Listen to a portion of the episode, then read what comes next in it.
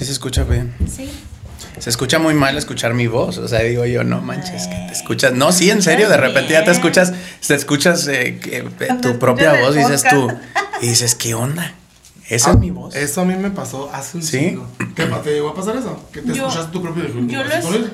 Sí, sí, claro. Y luego ya ando en la casa diciendo, ya basta, chicos. Y mi hermana, tú no dices eso. Y yo, ya las cosas están cambiando. Sí. Bueno. Ok. Hola a todos, bienvenidos a este nuevo episodio de su podcast Refresh. Eh, estoy de nueva cuenta con mi amiga Vivis, Hi, guys.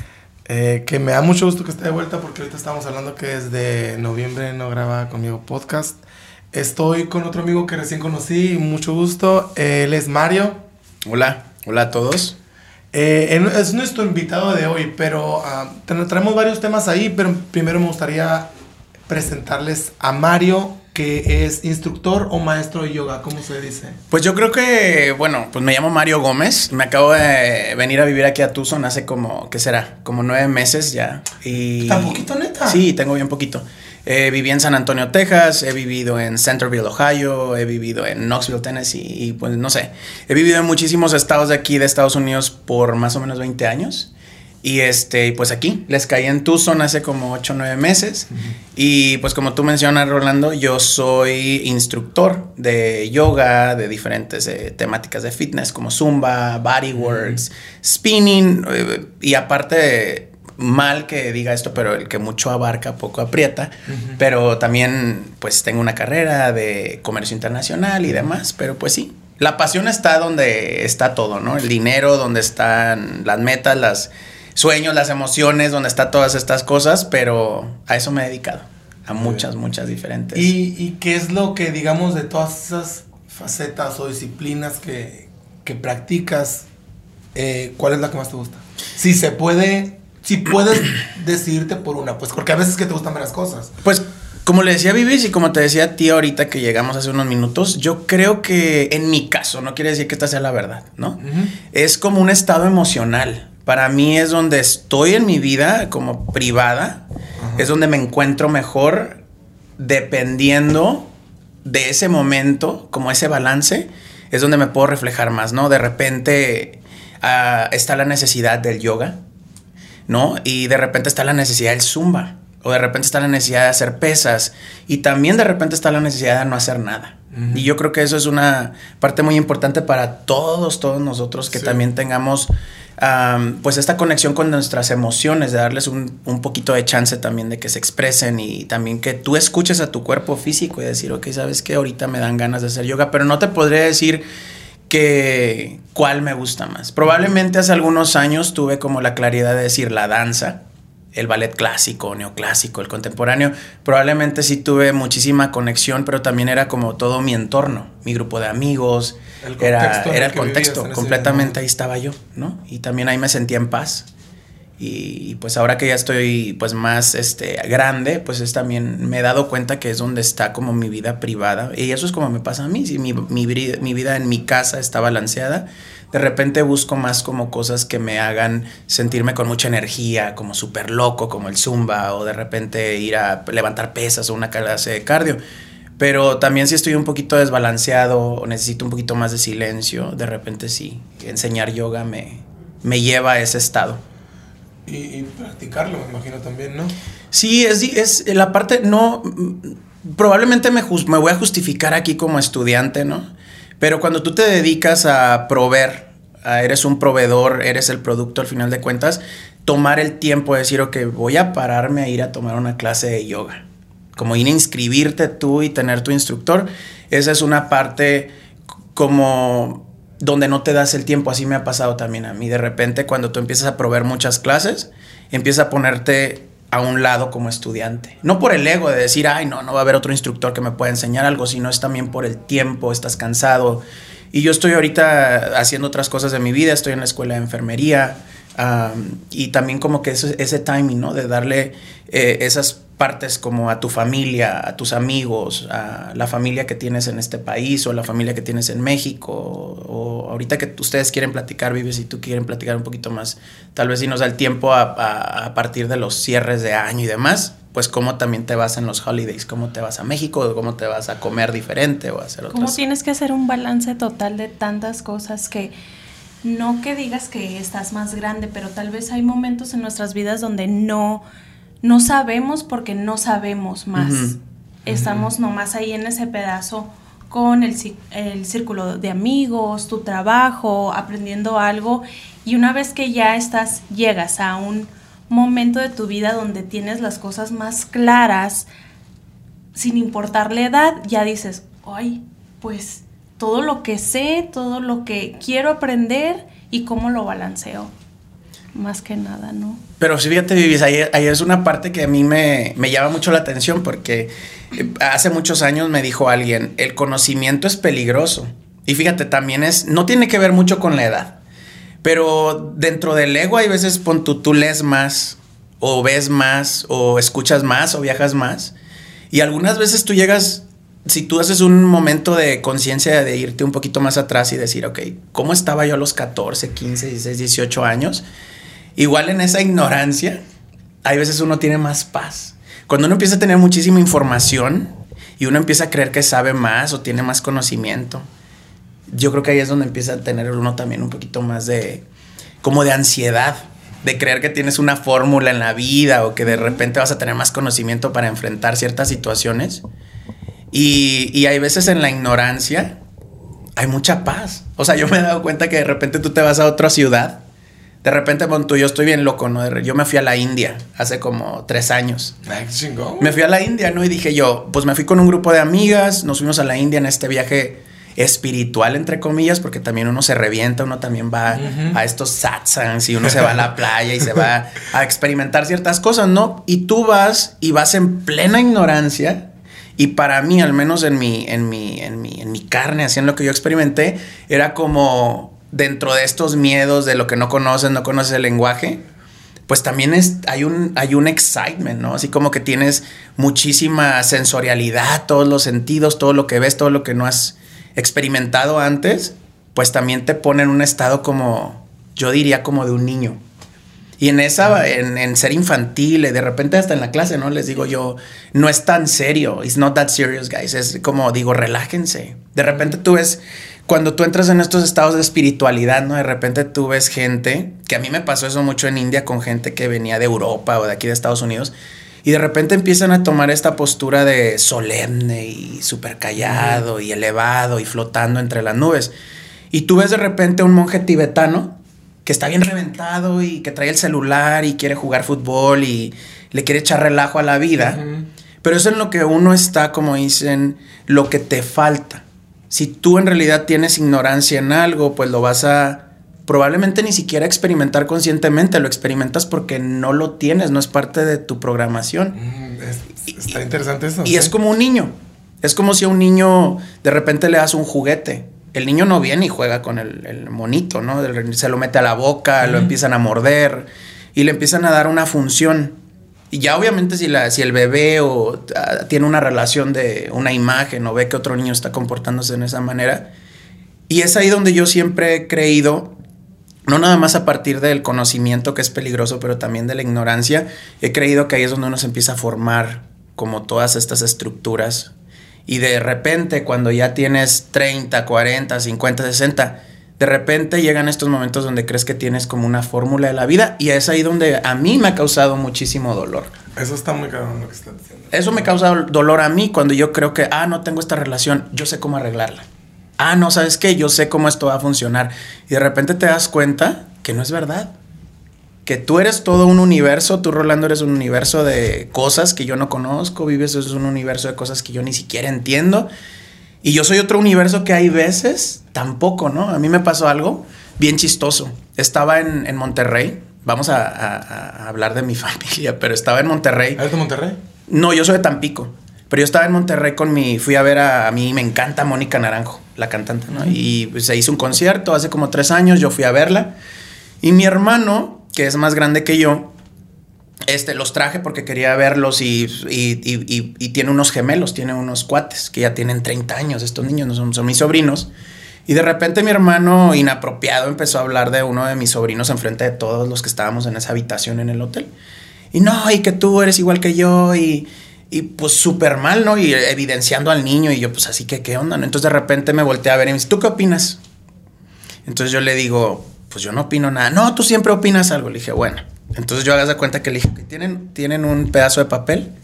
Y me dio un pedazo de papel enfrente de todos, ¿no? Y le dije, ok, a ver. Y entonces agarré este pedazo de papel y le dije, una pluma, y se la di a mi hermano y le dije, a ver, hermano, quiero que en este papel me dibujes tu ano. le dije, quiero que me dibujes tu ano. Y se me quedó viendo todo el mundo. Y con todos sus pliegues, formas, quiero que me lo... No, pues, ¿de qué hablas? Le dije, pues ni te has visto, ni te lo conoces, güey. Mm. ¿Cómo puedes pensar que alguien es de una manera o semejante a ti cuando tú ni sabes quién eres tú? Hay veces uno cree conocerse, ¿no? Pero si yo ahorita te digo cómo tienes la planta de los pies, cómo tienes... Y eso es lo mismo con las emociones. Hay veces uno cree que en ese conocimiento, no, pues yo ya estoy grande, yo ya sé cómo actuar, yo ya sé lo que hacer. Y uno nunca sabe. Uno tiene que experimentar las cosas y probablemente te van a dar un poquito más de, pues un poquito más de idea de cómo poder actuar hacia una situación. Pero en realidad, pues uno nunca sabe, ¿no? Uno siempre está en esa... Pues es feo decir esa búsqueda. A mí ya yo también estoy como cansado de estar buscando algo. O que de repente alguien te dice, ay, no, ¿a qué viniste a la vida? ¿A qué estamos aquí?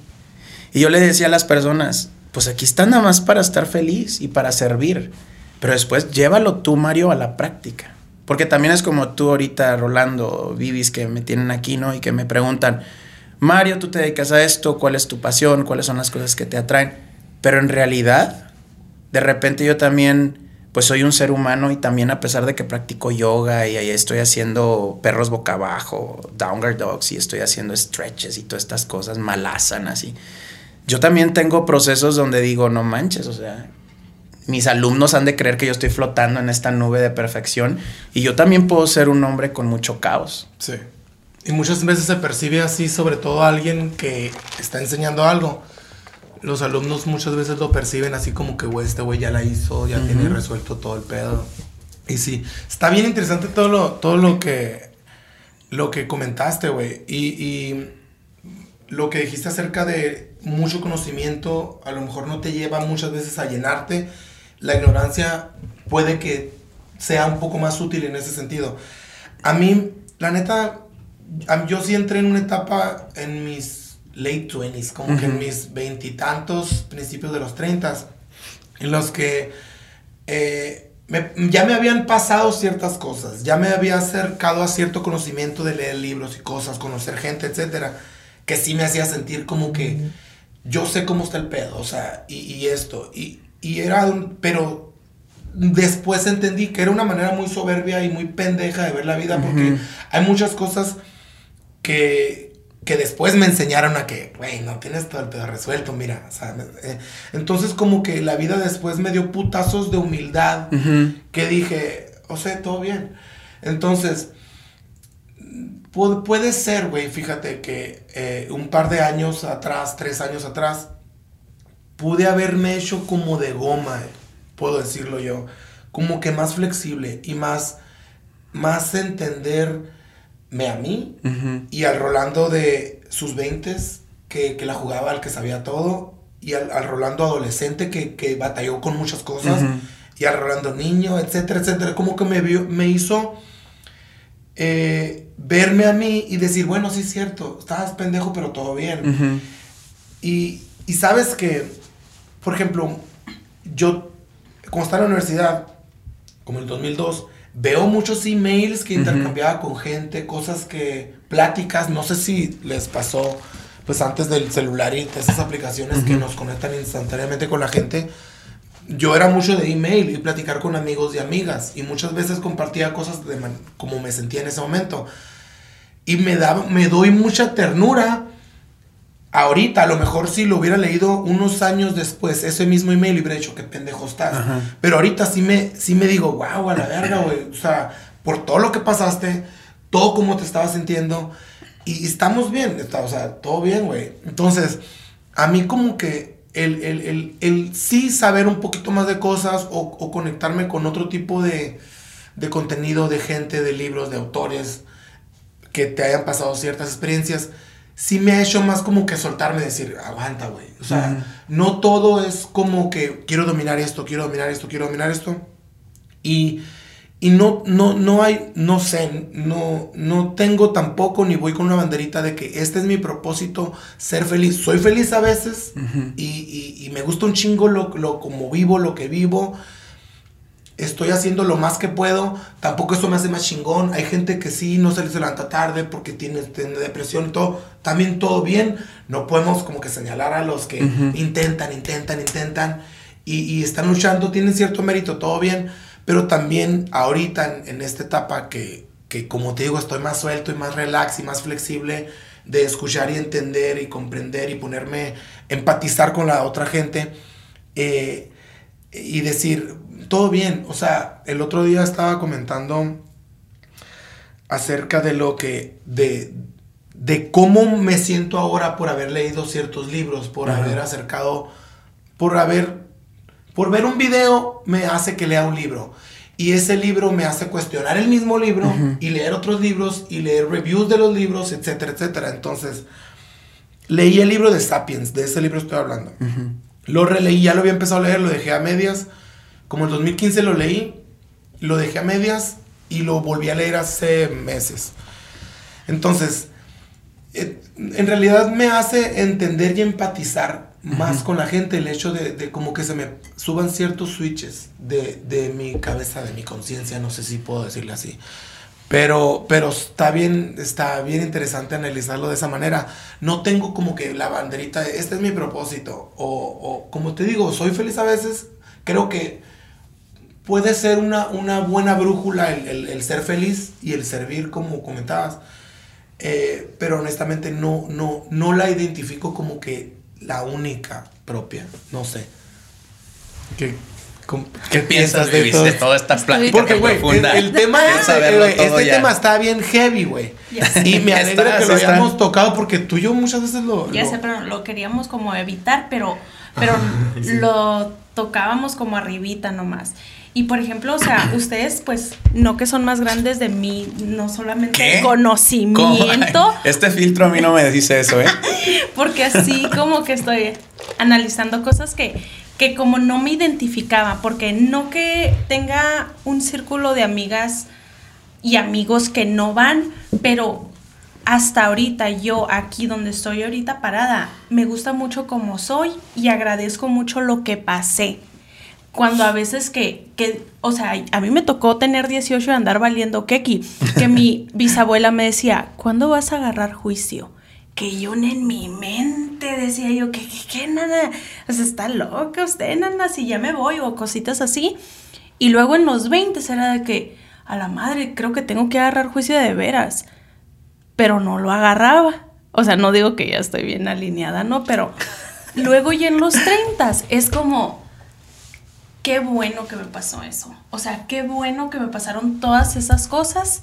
Y así digo yo, a veces me doy mucho de ejemplo, mucho de ejemplo, porque yo trabajo con mucha mujer y la neta, con mucha mujer muy chingona. Porque ellos han lidiado con cosas que yo no he lidiado personalmente, que todavía me falta, pues porque it's hard for me to swallow right now, que tengo que aceptar una invitación de una quinceñera, de una amiga mía que le anda haciendo a su hija, pues. Y esas son cosas con las que ninguno de nosotros tres nos podemos identificar. Entonces, escucharlos y decir, ay, sé que, estoy donde tengo que estar porque me identifico con personas que no son de mi círculo, pero son de mi círculo. Es como que ya tengo varios círculos, ¿no? Que antes era como, no, pues mi tipo de persona era de que, hey, sí, hay que hacer algo, hay que hacer algo, pero sin medir consecuencias, sin medir nada. Cómo podemos afectar a las personas que ya estaban no haces eso como que actuar por impulso sin medir consecuencias ya no lo haces. No lo hago no lo no lo hago.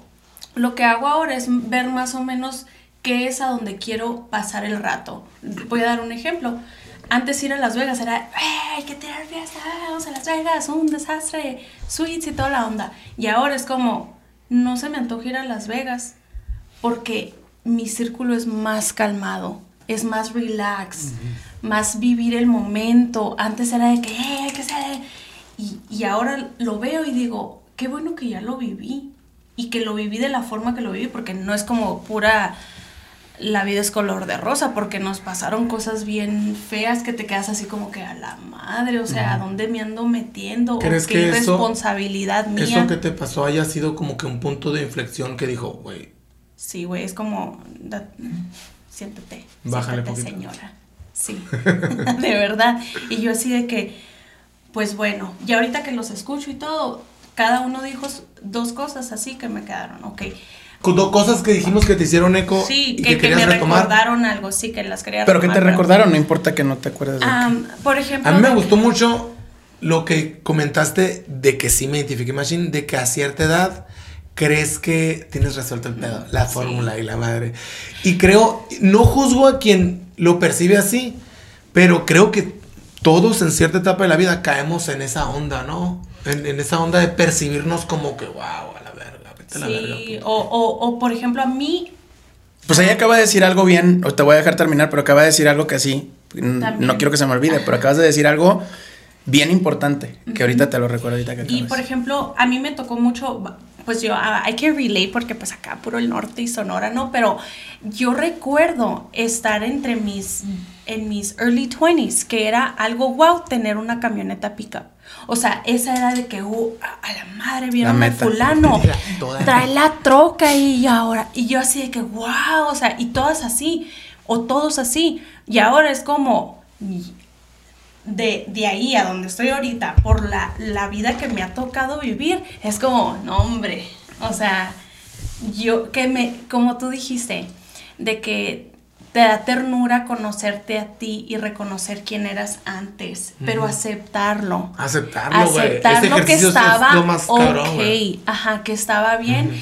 Y eso es algo que quisiera yo como a cada persona que se me pasa enfrente de mí, de mi mesa, en el momento de, de que yo estoy trabajando, en cuanto las escucho, ser un poquito muy duras con ellas mismas, darles ejemplos míos para que ellas digan, hey, it's okay. que, porque usualmente la mayoría y muchas, men- muchas veces el 80% de las, de las formas que te lo hacen a ti saber es la familia y te dicen, es que estás bien pendejo.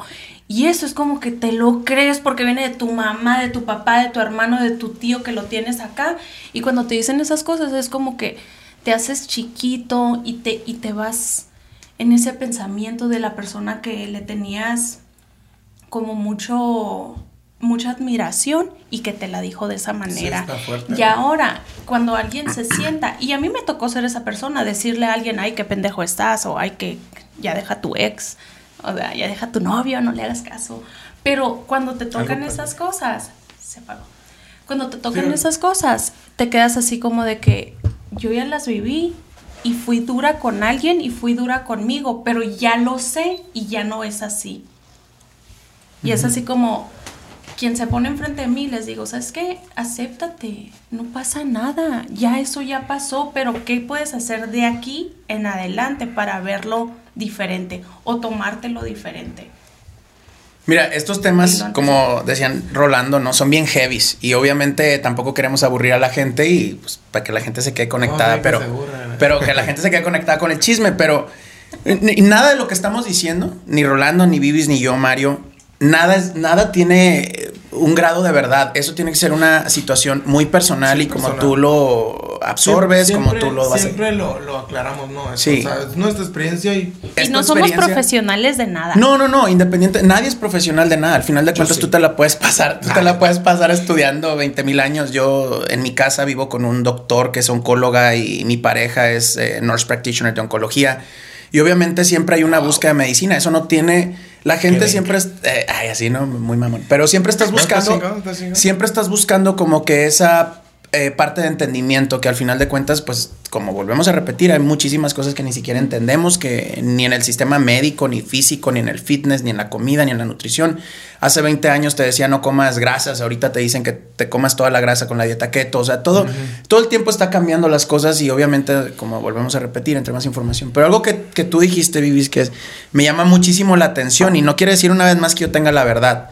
Pero tú dices que tu bisabuelita te dijo un día, agarra juicio, ¿no? Y de repente al final también empiezas a decir que tu tío o tu mamá te dijo, estás bien pendeja. Y desde ese concepto te puedo garantizar que ahorita yo te revivo aquí a tu abuelita y te pongo a tu papá y, y te pongo acá. Y yo desde mi concepto también los puedo juzgar. Las personas tenemos una tendencia a creer que estamos más elevados o más iluminados a partir de un cierto éxito o de estar constantemente juzgando al otro. Y es una mentira, está como los memes, ¿no? No me quiero ir a los memes ahorita de, nada, pero es como decir que tu abuelita te decía, yo me esperé a tener sexo hasta que me casé y tu abuelita se casó a los 14, 15, 16 años, ¿no? Y tenían, parían chamacos a los, tenían 10. Todo es a partir de la experiencia, cómo tú la vives. Entonces, eh, muchas veces uno está buscando como eh, validación, pertenencia. Y una cosa que es bien difícil para los seres humanos que no lo aceptamos es buscar estabilidad económica. Cuando tú tienes, eres un bebé y de repente eres un huevón y ya tienes 20, 21, 22 y sigues dependiendo de una familia económicamente que al final de cuentas es lo que te pagó el Starbucks, lo que te pagó este micrófono, el teléfono. Esa conexión de decir cómo estoy aceptando que sigan siendo proveedores. Hay veces ni siquiera tiene que ser proveedor de algo tangible. Hay veces que hasta es un proveedor en una relación en una relación de amor, en una relación sexual, en una relación de X tipo de emociones que te están entregando. Entonces, yo creo que esa parte es, con el tiempo y no tiene que ser todo el tiempo referido a la edad. Eh, a mí me encanta, ¿no? Yo tengo una sobrina que está en México y tiene 12 años y hace como cuatro yo la metí al yoga y le dije, ¿sabes qué? Aprende diferentes filosofías, empieza a investigar desde muy chiquito, con el peligro de saber que el conocimiento le va a dar una apertura y probablemente, como decía Rolando, hay veces aceptación también del ego. Cuando yo camino y digo, no, yo no soy egocéntrico, esa es la cosa más egocéntrica que puedes decir. No, yo no soy egocéntrico. Claro que todos somos egocéntricos. Míranos, o sea, al final de cuentas, esta suéter, esa pulsera, estos pantaloncitos, todo es una constante, hasta el vagabundo. Tú puedes ver una persona homeless que andan caminando con su carrito donde se sienten seguros, llenos de cosas, donde probablemente este, están pidiendo dinero, donde sí, eh, principalmente están buscando como su supervivencia, comida. De todo no, no, existe en este mundo algo, desde mi concepto eh, no humilde, pero desde mi concepto de Mario, decir, yo no pienso que ni Jesucristo no haya tenido ego. Cuando tú luchas por una ideología, tú tienes que tener un ego a partir del creer que esa ideología es la verdadera. Estas palabras, si yo vengo como un monje iluminado y creo que el amor es la respuesta al todo, si yo me voy ahorita a la colonia más pobre. No te vayas ni a Somalia, vete a la colonia más pobre de México, a un lugar donde ni siquiera... Y yo vengo con esta ideología de amor. ¿Tú crees que me van a querer pedir amor? Me van a querer pedir comida. Nada de las ideologías, lo que yo lucho es mis creencias muy personales. Pero están todas estas partes como cuando tú avientas en este mundo tan literal, donde actualmente estamos viviendo en una época donde es muy literal. Tú no puedes decir ciertas cosas porque la gente las toma completamente literales, porque nos hemos eh, enfocado a decir, este vaso es vaso, esta botella es botella. Lo mismo pasa con palabras como juicio, lo mismo pasa palabras como compasión y una palabra que a mí me caga, que es esa palabra de amor. Te amo, te amo. Tú le dices te amo al amante le dices te amo a la novia que apenas conociste. Le dices te amo a la persona que te topaste. En este país donde el I love you, se lo dices a todo el mundo. Los ositos tienen I love you, las camisas tienen I love you. En culturas probablemente un poquito más latinas y yo eh, veo que esa palabra te amo es un poquito más exclusiva donde tú no vas a México y le dices te amo a todo el mundo. Actualmente no sé cómo está la situación ahorita, ¿no? Voy muy seguido, pero en realidad yo, no escucho que todo el tiempo se estén diciendo te amo, te amo, Siento ¿no? que se ha choteado mucho. Esa, esa, es la palabra, ¿no? Que se chotea. Y ¿Cuál sería lo, lo malo acerca de chotearlo? Eh, pues yo pienso que es que ya ni siquiera tiene una conciencia. Y ya de por sí el ser humano somos y bien inconscientes. Tú te casas porque piensas, ah, yo estoy bien enamorado, y te casas y ya tomas una decisión a partir, ok, ¿qué es el matrimonio? El contrato de matrimonio es un contrato económico. Y el, contrato de matrimonio que te dan ahí en, en, en, el, en el, donde vas a, casarte, no viene aquí, ay, este, eh, el día que a mí me dé coronavirus, me vas a dar la pastilla y te va a dar coronavirus conmigo y me nos van a conectar juntos. No viene nada de eso, viene que ahí viene un contrato entre dos partes y que tienen una función tanto de impuestos, eh, de estructura de las economías, de cómo tú le das retribución a estos sectores políticos gubernamentales y la gente no creemos, no, no vemos eso, porque entonces es chotear, usar esta palabra del amor. Y una vez, yo cuando me fui a la India y en este proceso de toda esta parte de intentar conocer un poquito más, uno de mis maestros me decía, se llama Yogendra que no me, no me amó mucho en ese tiempo, pero ojalá ya estén mejor las cosas. Eso es para otro podcast. Pero este, yo venía con muchas ideas y confrontando y quería saber y era muy irreverente, ¿no? Muy respetuoso. Pero bueno, él me decía, Mario, más que amor, admiración y respeto. Él me decía, más que amar a algo, si tú admiras y tú respetas algo, eso está cabrón, Mario. En el, en el, y no me quiero profundizar, ya estamos muy profundos, pero yo siempre les digo en la clase, en, el, en la clase, en el, los Yoga Sutras, como estas, eh, no reglas, pero estas recomendaciones hablan de estas cuatro llaves. Y estas cuatro llaves que tú tienes, ¿no? Y si tú ves una persona que tiene estos talentos y estos dones, entrégale la llave de la admiración a esa persona. Dile, no manches, o sea, tienes todos estos talentos, me iluminas, me haces feliz. Hay veces uno escoge amigos nada más porque te hacen reír. Pero en este concepto de chotear, como dice Rolando, chotear, esa palabra la tenía años de no escucharla, pero de usar tanto una palabra y prostituirla y ya ahorita con Instagram, con Facebook, con todo el social media, TikTok, te amo y te amo y mi amor es el amor de mi vida. Tampoco quiere decir que tú tengas que tener un proceso de, dolor y de, y de, y de ah, sacrificio y todo este rollo, porque pues si tú tienes, estás en una relación donde tú no te sientes contento y tú no tampoco quieres tomar las riendas de decir, bueno, sabes que quiero hacer esta relación lo mejor que pueda hacerla y voy a ponerle todos los kilos, y, pero va a producir pues un excitement te va a liberar dopamina, endorfinas. Ahí andamos que no estoy en contra de el, amar a los perros y a los gatos y a todo esto. Está padre. Pero también está chingón que ames a tu, a tu gente. O sea, que digo, ¿quién le preguntó a un perro si adoptaría otro perro?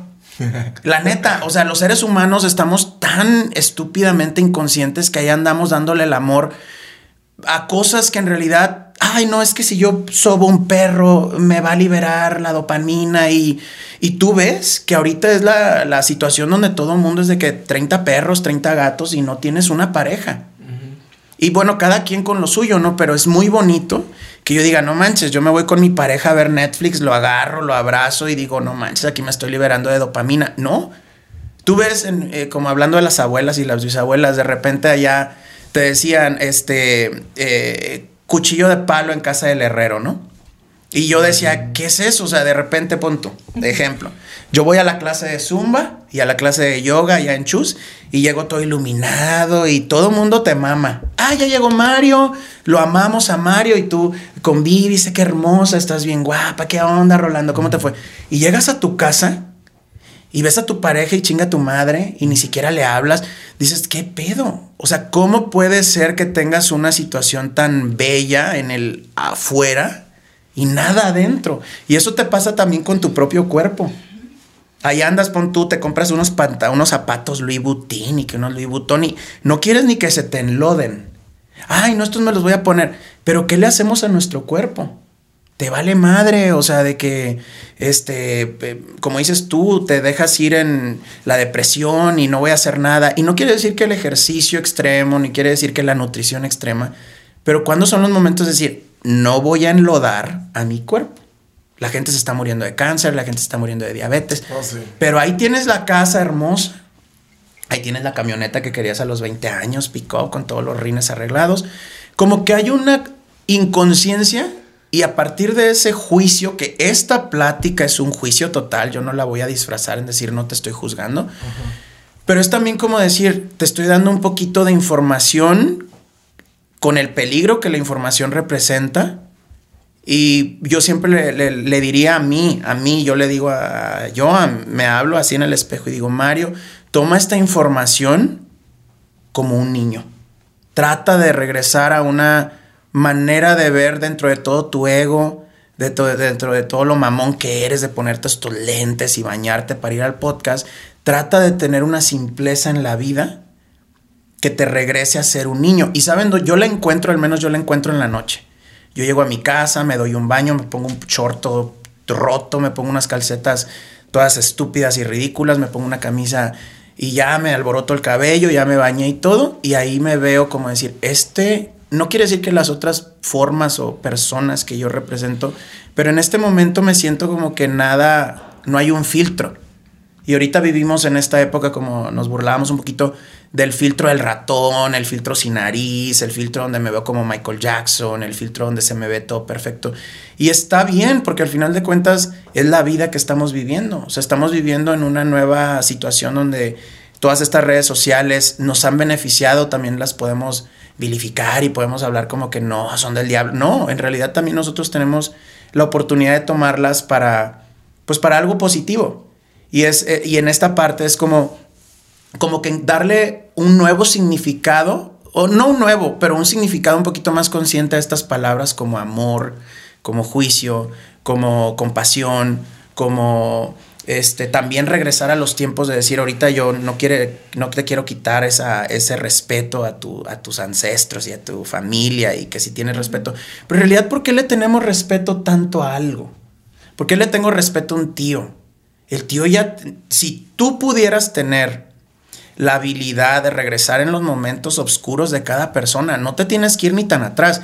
Yo le puedo ver en realidad los pensamientos. Si yo quisiera verle un pensamiento y pudiera, vas a darte cuenta que la gente tiene pensamientos bien cabronamente oscuros. Todos. Los todos, todos. ¿Y en, qué momento tú te sientes como... Yo le digo a mis sobrinos, yo he sido muy abierto con mis sobrinos tanto en parte de temas sexuales, en temas de mi vida y siempre les he presentado, ¿no? Le digo, ¿se acuerdan a los 20 años cuando yo andaba con un casado? Yo se lo recuerdo. Porque yo le digo a mis sobrinos, todo tiene una consecuencia. Todo tiene un karma. Lo quieras aceptar, creas en que Cristo, creas en Buda, creas en el Cábala, en lo que creas, todo y no en el lado energético, no te vayas tan profundo. Toda acción tiene una consecuencia.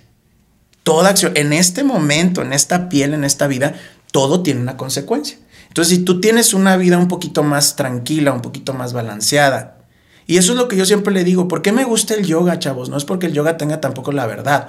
El yoga lo único que hace y siempre se los digo en clase, es como tranquilizar los britis, que es esas fluctuaciones de la mente. Yo siempre les pongo el ejemplo de decir, haz de cuenta que tu vida, el universo es un mar, así, el agua completamente, y puedes tenerlo con una tormenta y, en un, y estás en un barco y estás en estas olas horribles y con estos truenos y rayos, relámpagos, todo. O puedes decidir por un mar que está muy calmado que está tranquilo, que tiene el sol bonito y que estás tomándole ahí, te estás ahí haciendo el tanning.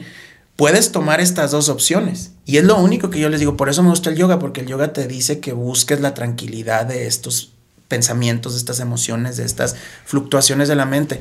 Pero ¿cómo llegas a eso? Pues no te buscas pedos. Si te buscas pedos, pues vas a tener pedos y cada vez van a apestar más. Entonces, esta es la parte que yo, la gente, siempre estamos como en esta, la gente, y me refiero a mí, estamos siempre en esta situación donde creemos que el universo está en contra tuya, o que el universo va a trabajar para ti, o que... No, el universo siempre te está hablando y te está hablando como diciendo, ah, acá está el rollo padre. Pero pues también tenemos el ego, tenemos juventud donde en realidad también tenemos muchos estructuras sociales donde viene la bisabuela, el tío y se creen bien chingones y ya tienen la realidad. Tenemos también la crianza que se nos ha dado. Sí, y no puedes decirlo tampoco que sea nada más de México, porque nosotros pues somos mexicanos, no somos latinos. No, no, eso no quiere decir que nada más los mexicanos piensen así, eso te lo encuentras en el mundo. Te lo encuentras en el mundo, tú te vas a tú te vas a Asia y te puedes ir ahorita, no sé, a ver estos K-pop y te puedes ir y todo mundo quiere ser gringo. Todo mundo, las niñitas estas de K-pop están acá con el pelo liso y todas así estéticas. Y acá en este, acá en Estados Unidos, pues también está la revolución de que todo el mundo quiere ser yogi, todo el mundo quiere estar meditando y todo el mundo, porque hay una necesidad. Y donde tú presentas esas vacíos. ¿Crees que sea necesidad? ¿Crees que pues, realmente una necesidad? No es como un deseo viéndolo en el espejo de lo que se ve en las redes sociales de lo que le ves en los demás. Pues no es una necesidad literal, porque es como si yo te digo, vamos a suponer, yo tengo 20 sacos. No tengo necesidad de otro saco. Es ahí donde viene todo este concepto pero, que tú... Pero basado en lo... En la necesidad del yoga. O sea, es, la necesidad existe no del yoga, sino de lo que produce el yoga en. Exacto. Sea, tú estás, realmente estás buscando otra cosa. O sea, Sí. Sí, tal, tal vez te puedo dar un ejemplo muy así, muy rápido, ¿no? Muy así para que la, la- la- la- persona nos, nos lo entiendan y nosotros tratemos de entenderlo. Eh, ejemplo, eh, Lululemon. La tienda Lululemon donde tú vas, fancy clothes para yoga y el mat de yoga, el tapete muy bonito. Es como también cómo tú creas una necesidad. o sea, eso sería el marketing. Exacto. Actuando. Como o sea. post-it, como los post-its. Cuando se crearon los post-it, ¿tú verdaderamente crees que necesitas un pedacito de cuaderno que tienes que pegar en todas partes? Y es, es cómo creas una idea. Es más que una necesidad, es una idea. Y cómo compras la idea y cómo te empiezas a creer la idea. Es lo mismo como regresar al tema. Y yo sé que me estoy yendo muy así, ponian muy así preciso en el tema de la abuelita, en el tema de la bisabuela, de que cómo le porque hasta ahorita todavía lo comentaste en- desde un concepto de que todavía lo traes ahí de que le creíste que tenías que tener juicio. O sea, todavía creaste esa, esa situación de esa idea, le compraste la idea a la bisabuela. Le compraste la idea de decir, pero pues probablemente a los 20 años tú ya tenías juicio y tal Es que en, en- en sí no creo que haya sido le compró la idea. Yo creo que en ese momento, porque así sucede, yo creo que los padres, abuelos nos guían, nos crían con lo que traen aquí y con lo que traen aquí. Sí. Entonces, sí. no tienen otra cosa. Entonces, al ver el comportamiento de ella que no encajaba, encajaba con lo que ella traía aquí, porque es de otra generación, vivió de otra manera, trató de decirle, oye, voy a agarrar el rollo. Entonces, no le compró en ese momento eh, eh, eh, el agarrar el juicio, se lo vino a comprar después, cuando ella pasó por ciertas experiencias y como que encajó esa pieza y dijo, a lo mejor tenía razón mi abuela. Pero le Creo heredó, una cuando- co- le heredó una idea. O sea, haz de cuenta que es como decir, cuando tú, te- nos vamos a ir un poquito más atrás. Dicen que de los 0 a los 5, 7 años, te, te, te, te programa cualquier cosa, ¿no? Yo creo que hasta, la, hasta cierta etapa de la adolescencia, porque en la adolescencia puedes llegar a tomar ciertas decisiones por tu cuenta, Sí. pero eres vulnerable a la programación Sí. que te da el, entorno. Es cierto, pero eh, vamos a suponer que tú tienes un niño, ¿no? No sé si ustedes tengan hijos o no, pero de repente, o un sobrino, y tú de repente el niño está jugando aquí arriba de la mesa. Y tiene tres años y está ahí jugando. Te vas a caer, te vas a caer. Y de repente el niño crece con una idea, ni se cayó, o probablemente sí se cayó, y va a crecer con un miedo a todo. Pues Conectado. ponle no a todo, pero, Pero sí, bueno, sí voy pa- a un extremo, vas. ¿no? Diciendo, Ajá. el chamaco va a crecer ahí todo espantadizo. Si tú dejas que el chamaco se caiga, Que o que el chamaco que brinque nada más y sepa que ya el hombre araña ni se cayó, o que se haga ágil, que le des esa libertad. Pero como tú dices y lo dices muy bien, las personas enseñamos a partir de las ideas que nosotros nos compramos o nos heredaron o nos dijeron, y es, tú las vuelves a dar. Tú crees que esas son la verdad. Y tú crees que esas son las maneras de guiar. Yo una vez le dije a mi hermana, y van a ver esto y ni me importa.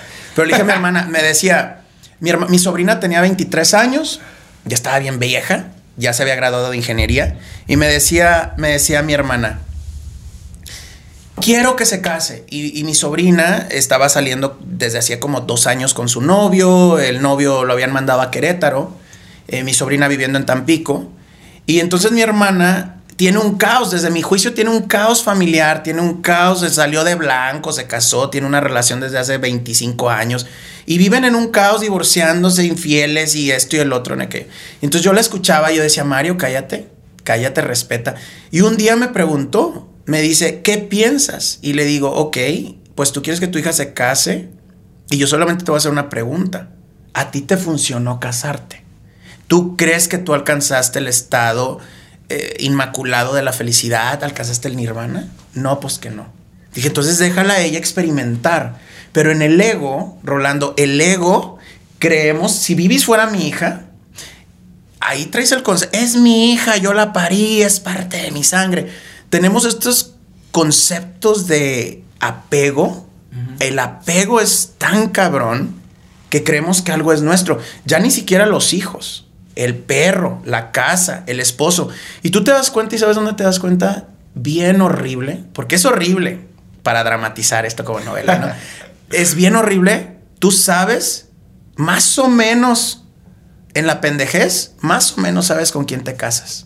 Si es que te casas o... Pero tú nunca sabes con quién te vas a divorciar. Nunca en la vida. Ahí están los... ¿Lo puedes repetir, por favor? Tú sabes más o menos con quién te casas, pero tú nunca sabes con quién te divorcias. Capaz de que te sale una persona increíble y te dice vamos a, a términos medios, es un divorcio hermoso. No los he escuchado mucho. En mi experiencia yo he escuchado puros desmadres. La gente se queda sin nada, se pelea, se sale de trabajar con tal de estar en ese caos y en esa batalla, en esa guerra. Y una de las cosas que yo he observado mucho es que al ser humano nos gusta ganar la guerra. Todo el tiempo creemos que estamos en una guerra constante. Entonces la abuelita, la bisabuela viene y yo soy la chingona.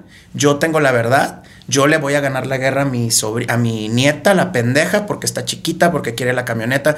Bueno, y si yo regreso y te investigo tu vida a los 20 años, bisabuela, si te veo cómo andabas a los 20 años, o sea, real, literal, pues si puedo ver cómo Pero es andabas. muy probable que por eso te lo estén diciendo, porque Sí, ellas pero- la vivieron de la chingada, y, pues. y ellas creen en que alguna historia ya en algún lado. Y Porque ella- estoy seguro que hay otra historia que no todo tan acá.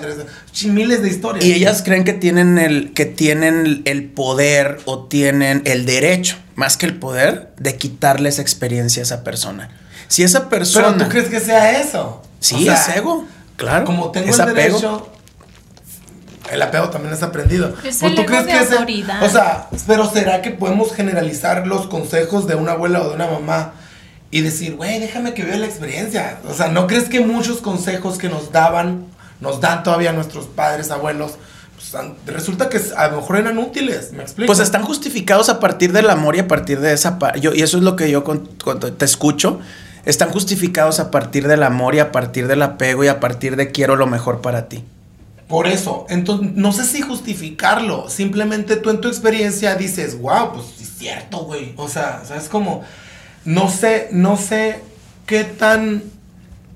des- o sea, yo no sé si tuviera un hijo, iba a decir, ah, que viva su experiencia. No, que eh, fuma mota o si te ofrecen mota en la que, dale tú, dale. Sí. Yo lo primero que decir, güey, las drogas te van a chingar las neuronas, güey. O sea, Sí. tú decides si le das o no. No sé hasta dónde pueda, sea el apego, sea lo que sea, el amor por el hijo, lo que sea, por su bienestar. No sé hasta dónde meter mi cuchara ahí o, o hasta dónde decir, pues de que viva su experiencia, no sé, güey. O sea, yo creo que también debe ser algo difícil. Por lo tanto, creo y entiendo los consejos de las abuelas y los consejos de las mamás. Ujú. ¿Me explico? Sí. Sí, sí, sí, sí te escucho. Pero, pero sí, sí creo que obviamente no va a pasar. Obviamente no vivimos en una sociedad donde la gente busque la espiritualidad y no la religión, ¿eh? Que busque esa paz personal. Y yo sé que esto va a continuar. Yo sé que estas estructuras sociales donde las abuelas van a seguir creyéndose que están en el poder y las mamás van a creer que tienen lo correcto y los papás. Toda esta situación es muy difícil que cambie. Pero una cosa que aquí, esto, esto es un tema que allá, a la gente que nos está viendo, quiero que se abran y no me terminen odiando. Pero es algo bien sensible lo que voy a decir, pero es bien cierto, chavos. Las personas que tienen... ¿De qué manera lo puedo decir que no se escuche tan Tú cabrón? dale, güey. tú dale. Las personas... A lo que voy es, a lo que voy es. Aquí se está expresando lo. Lo que, lo que uno piensa, ¿verdad? No quiere decir que sea la verdad, pero... las- Esa- eso, eso a mí me gusta como. Eh, sí, las personas que tienen, esto ha sido, y no quiere decir que yo venga de ahí, ¿eh? no se confundan. Las personas que yo he observado que tienen relaciones de éxito, desde personales, contigo mismo, son personas que han tenido de alguna manera, tristemente, pues el poder adquisitivo de poder obtener esta información peligrosa desde muy temprana edad y que han tenido la oportunidad de viajar, que han tenido la oportunidad de conocer el mundo. Yo... eh, ¿Por qué peligrosa? Perdón. eh, porque es peligroso, o sea, es peligroso. O sea, al final de cuentas, la información cuando tú la obtienes en un momento de tu vida donde ni siquiera es algo eh, que ha sido eh, parte fundamental de tu crecimiento. Vamos a suponer que la obtienes a los 30 años en esta búsqueda espiritual de que tú andas buscando el yoga en la India y lo obtienes eh, eh, a temprana edad es mejor, es como un lenguaje. Es como cuando a un niño tú le enseñas a hacer, hablar inglés, español, francés, alemán a los cero años. Nació el bebé y el niño aprende y es perfectamente bilingüe. E- Es algo que lo empiezan a hacer muy natural, empiezan a tener estas situaciones de no apego, porque el apego es uno de los problemas, el miedo, el miedo a la muerte, el miedo a sentirse indispensable. No, no creas que el hecho de que la bisabuela le dijo a Bibis era la necesidad de la abuela de sentirse importante. Era la necesidad de la abuela en su ego de sentirse que ella era un factor necesario para Bibis en su crecimiento. Sin ella, si quitamos de la ecuación a la abuela, no sabemos. Yo no sé quién sería Bibis. Probablemente Bibis sería. No sabemos. Pero probablemente hubiera crecido esta mujer y sería la presidenta de acá de Tucson. De, no sabemos. Yo no sé qué hubiera pasado porque obviamente no se sabe.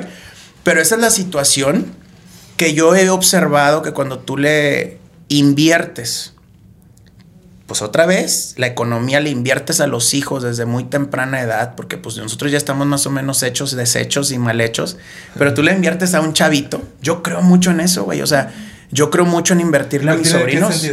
Lana, o sea, yo le invierto mucho a mis sobrinas desde que están chiquitas. ¿Te refieres a educación? Educación. Experiencias. Experiencias, muy bien. Esa parte, viajarlas desde muy chavitas era de que, oye, tienes que, no sé, 12 años, vente acá, tráeme, déjame que me la lleve, me la voy a llevar a Miami. Y que mis sobrinas de repente íbamos caminando y veían a un puto. Ay, no, el gay o que van. No, pues experimenta, porque esto es el mundo, ¿eh? Esto es el mundo. El mundo no es taparte los ojos. Una vez, yo no voy a mencionar al Dalai Lama, voy a mencionar a J Balvin, pero una vez lo criticaron horrible eh, por su música. Y él dijo, yo crecí rodeado de pandillas, crecí con adicciones alrededor mío, crecí con... Y el hecho que yo a esta edad tenga la decisión de expresarme mediante mi música, no le da derecho a nadie a decir que estoy creando un impacto negativo en la sociedad. Estoy exponiendo a partir de mi música el mundo.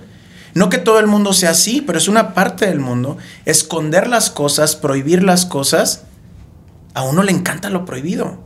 Está como de repente las drogas.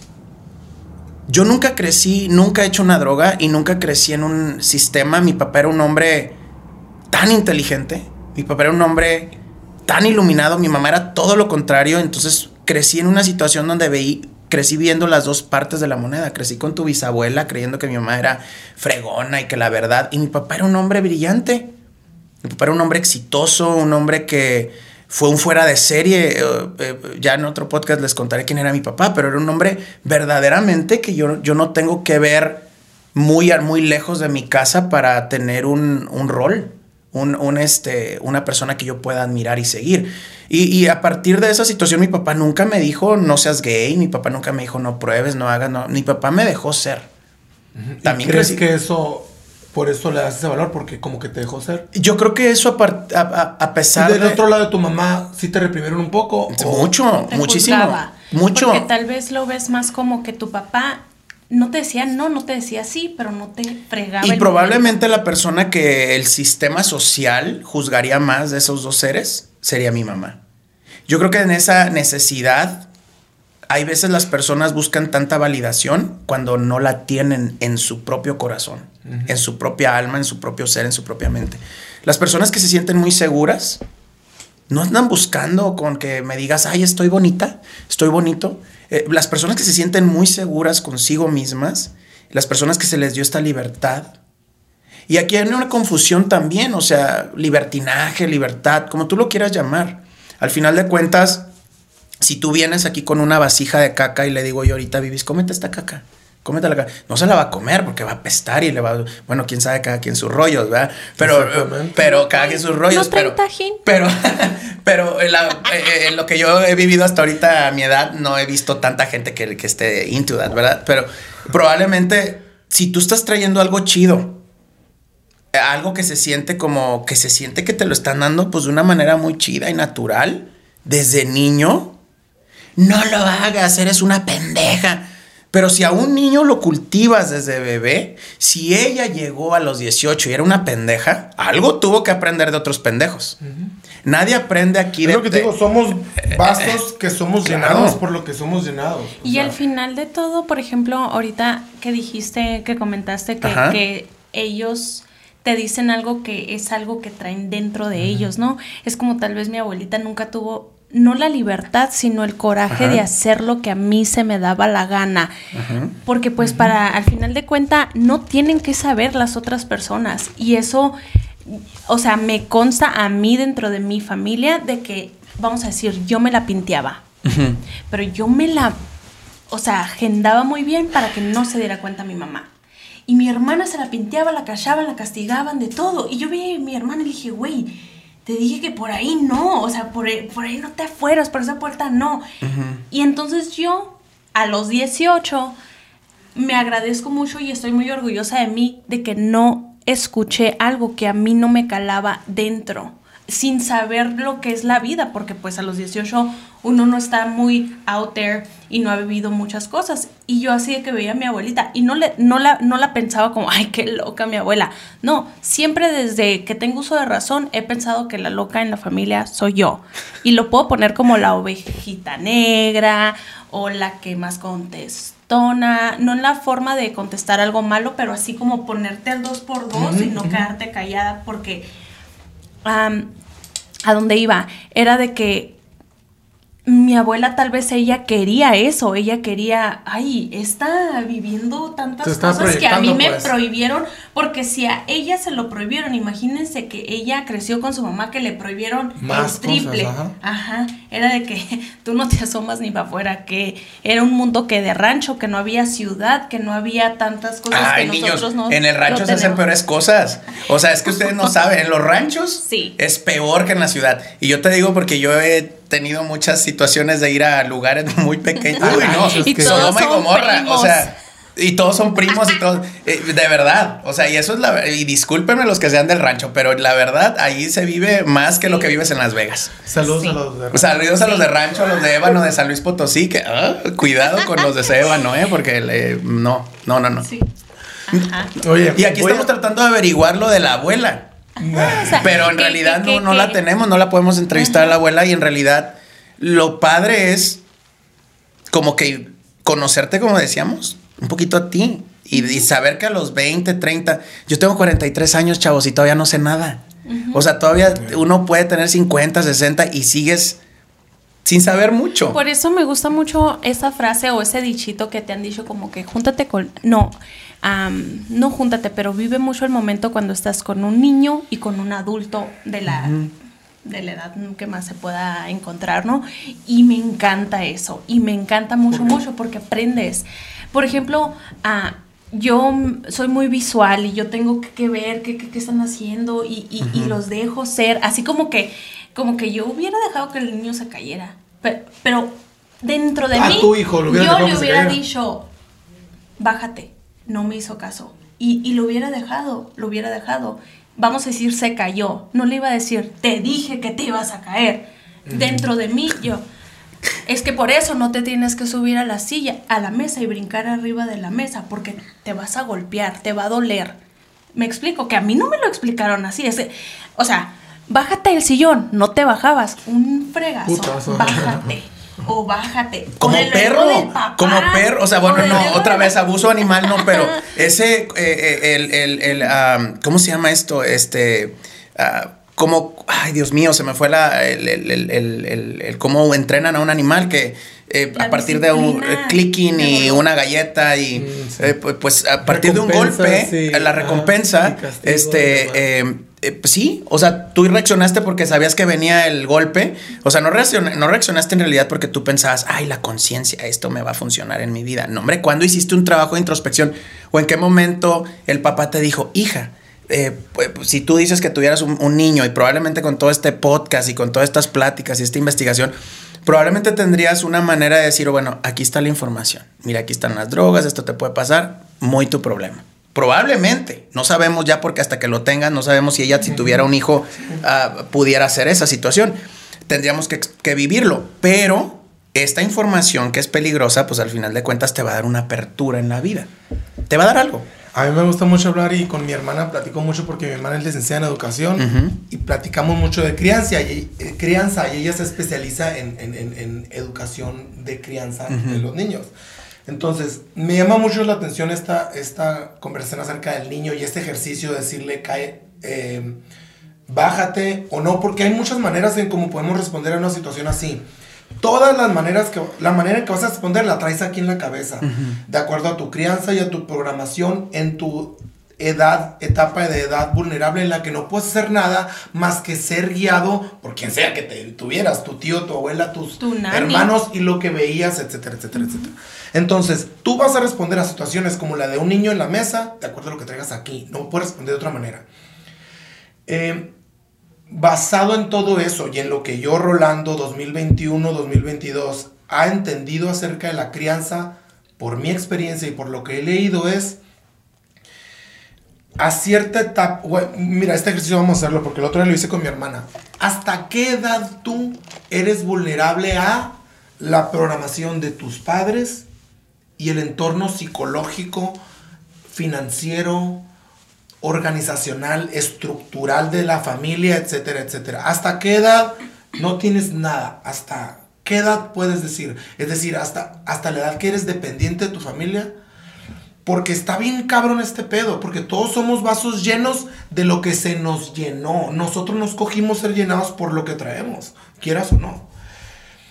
¿Hasta qué edad puedes decir, a ver, ya, güey, ya fui llenado de toda esta familia, de toda esta programación y no estoy tan a gusto? No puedes decir, no puedes hacer un juicio acerca de lo, de lo que te han dicho. Todo eso lo traes como banderita y vas, tú, vas caminando por tu vida y tomando las decisiones que tomas basado en lo que traes aquí. No se puede estar fuera de eso. Entonces, yo creo, basado en lo que hasta cierta edad, que yo eduque a mi hijo con sus principios morales, etcétera, de lo, de los, dentro de los parámetros que pueden estar bien o mal, de acuerdo a lo que yo traigo en mi cabeza, yo sí le voy a decir, yo creo, le voy a decir, güey, cuestiona todo, incluso lo que te acabo de enseñar yo. Porque yo te lo estoy enseñando con mi mejor intención de que te vaya bien en la vida y que sea eh, que seas exitoso en tu propia definición de éxito. No todos, para no toda la gente, el éxito es el éxito financiero, la troca con las llantotas. No todos tenemos diferentes mm, perspectivas del éxito y diferentes maneras de decir esto es el éxito para mí. Y, en relación a eso también ha ido cambiando para mí mi definición de éxito. Pero yo quiero que mi hijo sea eh, exitoso y, en, un momento sí voy a decirle, güey, también cuestiona esto que te acabo de decir. Investiga tú por tu propio lado, trata de educarte, trata de eh, acercarte a cierto conocimiento. A, mí me gusta y, no sé si hay otra manera de, asomarnos al conocimiento, al mundo, a la vida, a todo a través de los libros, a través del contenido en video, a través de ciertas cosas. Y yo creo que entre más consumamos libros, contenido, conversaciones con gente que te puede traer algo, eh, vamos haciéndonos un poco más selectivos y acercándonos a lo que nos hace sentido a nosotros en esa etapa en particular de la vida, porque esa es otra cosa. Nosotros vamos cambiando y yo he adoptado esta manera de llamarme a mí mismo Rolando 2021, Rolando 2020, porque el Rolando, el, el Rolando del 2019 pensaba totalmente diferente, güey. O a lo mejor ligeramente diferente de lo que pienso ahora. Pero sí creo que hay ciertas cosas eh, como la honestidad, la transparencia que aprendí en mi casa. Eh, la honestidad, la lealtad, cosas así que sí me fueron enseñadas y lo, cual agradezco la neta. Eh, y probablemente eso sea como el ground de enseñanza a mis hijos, o que lo he hecho también con mi sobrina, porque tengo una sobrina a la que he tratado de, de transmitirles eso. Y, güey, y tuve una conversación a ella, a, Antier, tiene COVID, de hecho ayer estaba en el gym y yo entro lo que andaba calentando ahí la madre, estaba platicando con ella y le estaba hablando del Oculus, del metaverso y de todo lo, de las tecnologías, etc. Y, y, y, le estaba diciendo, y me gusta mucho poner en jaque a su mente de 20 años, porque eh, siento como yo es bien inteligente, yo le veo un chingo de potencial y todo, pero hace lo que hace y todo bien, vete de par y todo bien. Ese tipo de cosas a mí también no me gustan ni ser cagazón ni nada. Porque sí creo un poco, güey, pues vive tu vida, güey, la neta está chingón. Pero quiero que seas consciente, consciente de los peligros que hay, güey. O sea, está cabrón. Se junta con un chingo de morritas, están a San Carlos y la madre. Entonces, Meilín, tú tienes que eh, no dejarte llevar tanto por la peda. Y es un consejo neta porque la amo y es la que quiero el bien para ella. Tienes que observar alrededor, le digo, no andes en la pendeja de acá, doble alrededor observa alrededor. Eh, si ves algo que no encaja, eh, pues acércate con donde hay un lugar con más gente, etc. Entonces, ese tipo de cosas, como los principios que yo aprendí en mi casa y como las cosas que ya traigo en mi cabeza, y como también trato de, de despertar en ella ese pensamiento crítico y de cuestionar cosas, pero no de cuestionarlos desde un sentido de paranoia, lo pendejo, decir, ay, y si está mal eso, pero, es, no, o sea, eh, sí, hay que, yo creo que hay que cuestionar todo, incluso a uno mismo y lo que se nos enseña. ¿Me explico? ¿Qué opinan de eso? Pues hay algo como, yo, yo pienso, este, que dentro del sentido común, vamos a suponer que yo pudiera aventar muchos objetos arriba de esta mesa y que algunos objetos este, sean, una vez más, un pedacito de caca, una vasija de orines, un vómito, y aquí avento probablemente una computadora o probablemente un- una joya bonita o un libro de medicina. El sentido común me va a llevar, al menos a, bueno, al menos a mí, a tomar las cosas que tienen un valor desde el sentido común que van a ser funcionales para Pero mi vida. entonces, ¿qué te hace tomar esa decisión? Eh, el sentido común, bueno, que no, Pero- es, que no es muy común, ¿verdad? Que probablemente son lo que tú comentas, las programaciones o las cosas que te dieron. Por eso tus te digo padres. que el sentido común es una manera de generalizar y agarrar una muestra de la población que según tú va a decidir como según tú vas a decidir. Sí. Entonces el sentido común también... ah, um, yo creo que esa decisión de agarrar un pedazo de caca ¿Alguien te o la agarrar dio? una ¿Tú crees que galleta alguien te dijo? va a ser basado en lo que traes en la cabeza. Pues también, también los sentidos, los sentidos, vamos a suponer, ahorita vengo yo y te agarro una aguja y te pico. Te aseguro que la segunda vez que yo Pues te es pique un te mecanismo o sea, físico de defensa eh, biológico. Esa, esa- esa- probablemente utilicé incorrectamente la palabra sentido común, o sea, para que haya- Vuelve al, al ejemplo de No. mesa. Eso está Ajá, bien interesante. termínalo y luego nos brincamos sí. al... Eh, vamos a suponer que no le pongamos sentido común.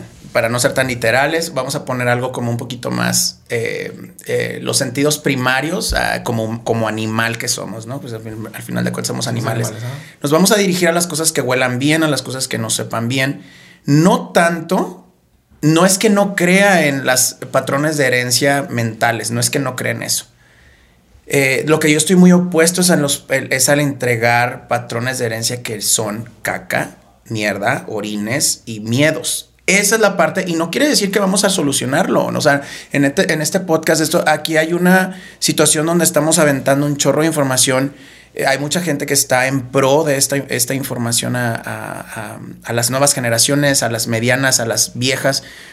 Pero sí creo que hay veces las familias en lo que es bienestar, el cuerpo físico, animalesco, humano, lo va a escoger. Lo va a escoger. Tus Pero órganos, eso quiere decir que está bien. O eh, sea, eh, tus órganos, tus- tu, tu sistema digestivo caga. No porque alguien le heredó. Bueno, sí, o sea, obviamente somos un, un ser vivo. Es algo que es parte fundamental de, de, de la, del bienestar integral de un ser vivo. Tu cuerpo eh, lagrima, tu cuerpo saliva, tu Secreta. cuerpo secreta, tu cuerpo eyacula, tu cuerpo crece cabello, tu cuerpo crece cabello en áreas donde por naturaleza de supervivencia, de evolución. Y hay veces le damos como un premio a las personas que nos entregan eso. Eso ya es parte de ti, eso ya es parte de tu evolución como animal. La parte donde yo tal vez sí se escucha como muy dura y mi juicio es duro, pero eh, obviamente yo no es que no respete a los patrones de conducta y a los patrones que se nos han dado, porque al final de cuentas el miedo, yo te puedo garantizar que, en el, que, que si tú como en la prehistoria, un, eh, ni siquiera eh, el, el- el- el- Homo sapiens como tal, pero en la evolución del ser humano, te aseguro que, que veía un león que le rugía y salía corriendo por naturaleza de supervivencia. Y tú lo ves ahorita en, en- en los animales, en tanto video que vemos en YouTube de que vino el cocodrilo y atacó. No va así. ¿Qué onda, león? O sea, ¿cómo andamos? El hipopótamo. O sea, no viene aquí la, la cebra a platicar con el león. Eh, eh, en, estos, en, estos, en estas partes donde se nos entrega esta información que ya está entregada, ya es parte de- inherente de nuestro sistema. Eh, lo que yo estoy muy opuesto es en la entrega y en el respeto que se le da a información que no, no es que uno la tenga que confrontar de una manera desde, desde, desde eh, la violencia, pero uno puede enfrentarla. Yo digo. Uno, uno la puede enfrentar. Un niño, pues es muy difícil que un niño tenga esta información que tenemos nosotros, pero en este momento donde empiezas a tener un poquito más, si no, no independencia, no más conciencia, pero ya la, la información, que ya empieces a ponerle un poquito de investigación. Yo te voy a decir algo que es bien difícil y yo me lo tatué aquí, allá para los que están en contra de los tatuajes, ni modo, pero yo me tatué aquí la palabra silencio como en siete diferentes idiomas. Y el silencio, chavos, no quiere, cuando alguien te da muchísima información, muchísima información, si viene, yo no tengo abuelos, yo no tengo papá ya, yo no tengo mamá, ya todo el mundo falleció. Si alguien viene en este momento de mi vida y me da mucha información, un externo, ahorita que estemos en podcast, obviamente tiene que haber un, una estirada Intercambio floja, un intercambio de ideas, pero va a ser muy difícil que yo allá afuera tenga un, una confrontación con alguien. Yo voy a recibir su información y en este silencio va a ser mi momento, va a ser mi respuesta. Yo me voy a llevar esa información en este momento de mi vida y yo la haré útil o la analizaré. O desecharás lo que. O, si, si no desechar, yo una vez dije, fíjate, yo veo mucho esto en el Zumba, que es muy chistoso, ¿no? Pues yo creo que porque el Zumba todo es maestro, todos son maestros de Zumba, todo el mundo ya enseña Zumba y demás. Porque es una, es una, es una certificación muy fácil, es muy abierta y qué padre, ¿no? Porque todo puede- todos pueden ser este, proveedores de fitness, está bien, no, no estoy en contra. Yo puedo ir a una clase de Zumba horrible desde mi concepto y yo jamás me saldría de la clase. Yo voy como instructor, tomo la clase y tengo el respeto desde mi ego de decir voy a terminar la clase, voy a, me voy a divertir. Si el maestro es pésimo, yo voy a decir voy a aprender de este maestro a nunca hacer lo que este maestro hace. O sea, si el maestro está enseñando un squat, una sentadilla o, unos lunges, un desplante, o está enseñando este, algo, voy a decir desde mi concepto, esto está erróneo, pero bueno, me da la apertura de pensar en lo incorrecto desde mi, desde mi creencia, ¿no? y, y por eso hay veces la información que la gente considera basura, yo no creo que la información sea basura. Como te decía, desde el sistema médico, la oncología, yo no soy experto en oncología para nada, pero vivo con dos oncólogos en mi casa. La oncología ha evolucionado. La- los sistemas de radiación, los sistemas de actualmente lo que llaman de eh, eh, spiking de ah, el sistema inmune, como que ahora están tratando de decir, bueno, ahora tenemos que ah, deprive el immune system o ponerlo en un estado súper alto para que pueda absorberse este tipo de situación o para que pueda recuperarse el cáncer. Toda esta situación es un pensamiento totalmente diferente a lo que era hace tres años, cuatro años. La meditación. Tú te vas a los, a los guidelines que, que les proponen a los pacientes. Hace 5 o 10 años no hablaban de meditación, meditación. ¿Y de sí? técnicas de... Ahorita está en toda la parte de, de- de- de oncología. Ahorita está hablando de eh, yoga, meditación, sistemas de nutrición.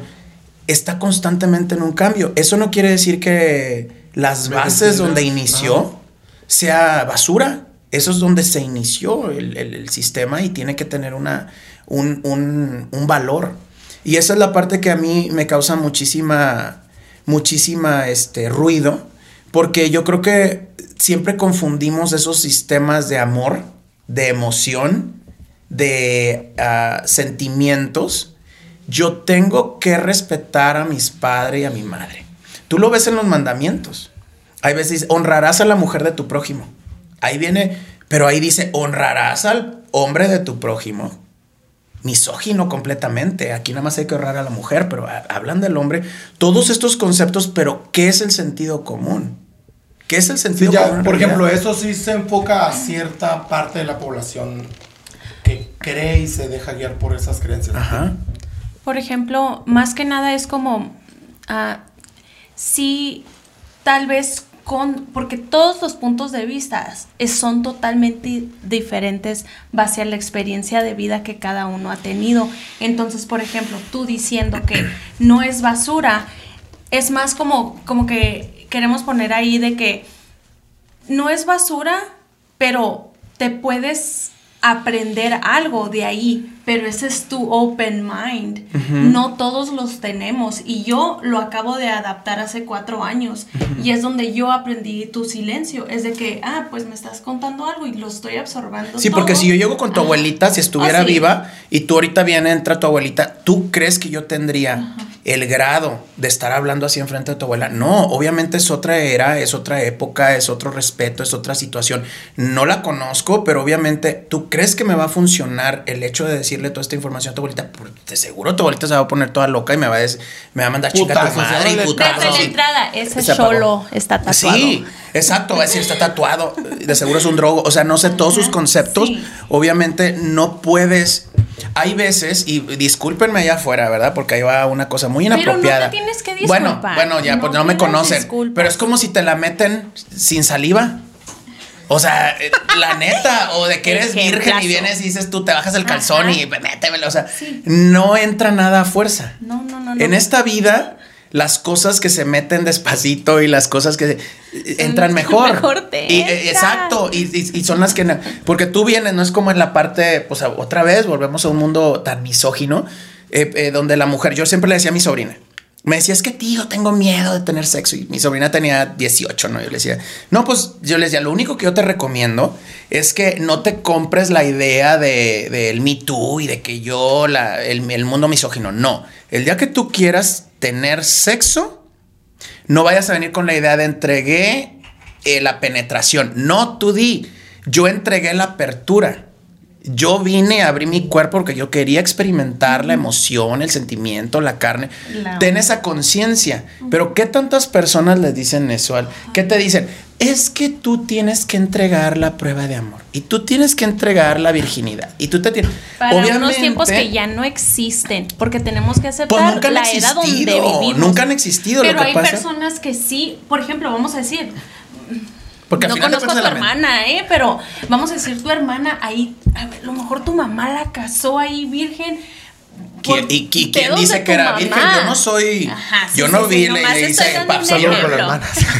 sí, o sea, yo no vine y yo no supe. La gente, yo he mentido tanto en mi vida. Yo he mentido y he echado las mentiras más horribles por obtener algo. Hay veces si yo vengo ahorita y te digo la verdad de mi vida y te la descubres y aquí. Nos estás mintiendo. Ahorita no, porque ahorita ya me vale madres. O sea, yo ahorita yo estoy, yo me no es que esté más allá del bien y del mal, pero esta edad de mi vida, la neta, las mentiras también tienen una consecuencia. Es muy chido caminar en la vida como decir, eh, eh, pues, todo está padre, aquí está todo transparente. Eh, em, fíjate que esto me, recuerda algo que tú comentaste aquí, lo quería ligar con algo, pero hay un libro de, de, de García Márquez que se llama Amor en tiempos del cólera.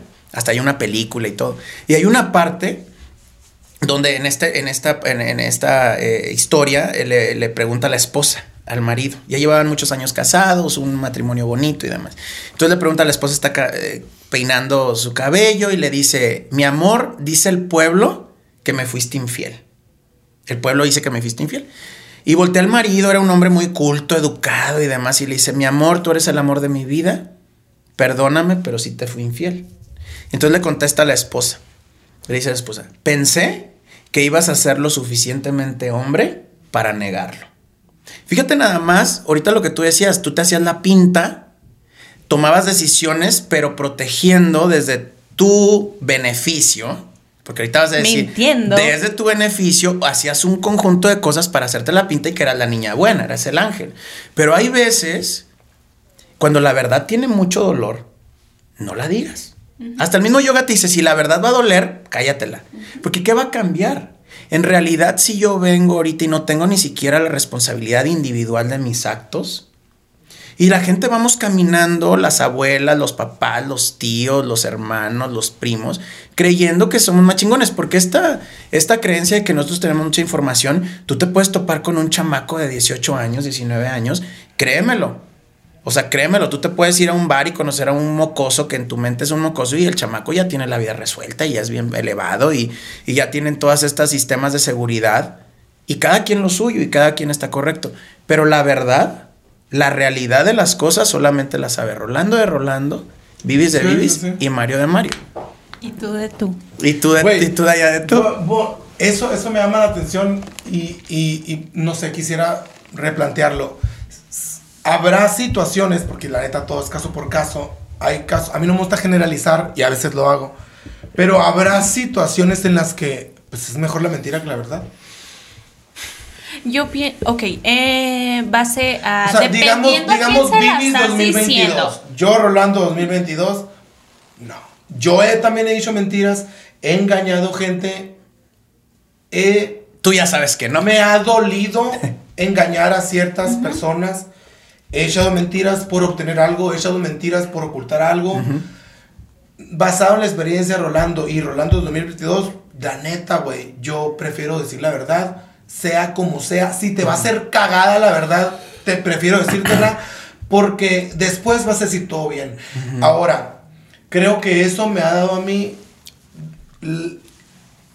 voy a decir, el privilegio de ser responsable de las pendejadas que yo hice, güey. Sí. Eh, porque en un tiempo le saqué a la responsabilidad y a las consecuencias de que se supiera esa verdad y por eso mentí.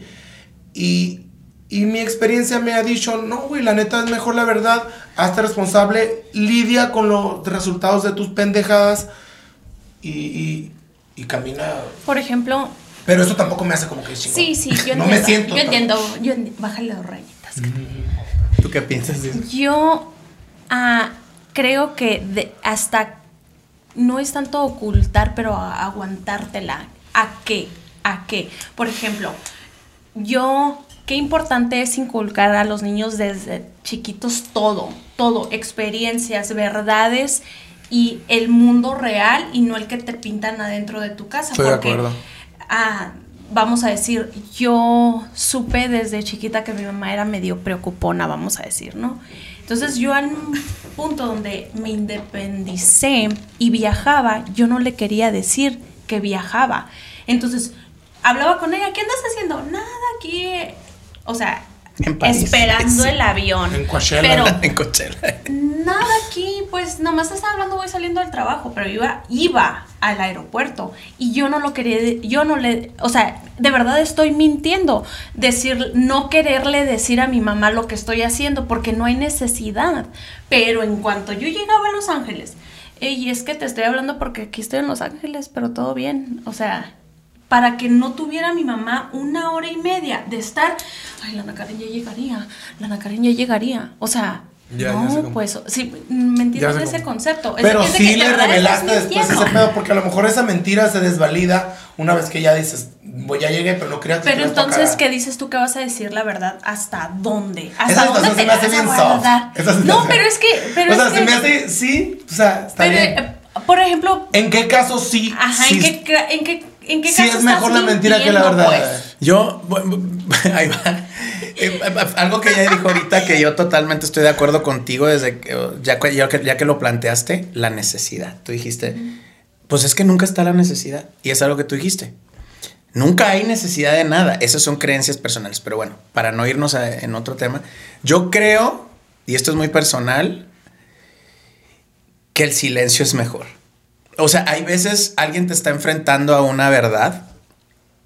Y yo, yo es lo que he observado, ¿verdad? Si la verdad va a doler, y va a doler cabrón, y va a causar un problema, y yo les puedo contar no ahorita, pero yo tengo un, un, conflicto que me pasó muy joven, y había una verdad, y yo supe, y una persona muy, muy, y ahorita yo lo veo, una persona muy inteligente, muy elevada, y de hecho, a pesar de que yo no tengo tanta conexión con religiones ni nada, pero era un pastor, en realidad en esa época yo tenía como 21 años, me dijo, Mario, aquí hay dos caminos, el de la verdad y nunca me dijo el de la mentira. Me dijo, y el del silencio.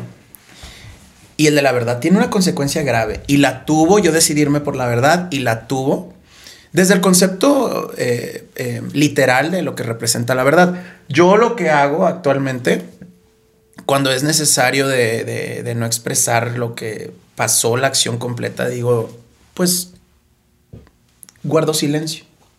Guardo silencio porque, pues, ¿para qué creo una necesidad? Como tú decías, la necesidad nunca existe.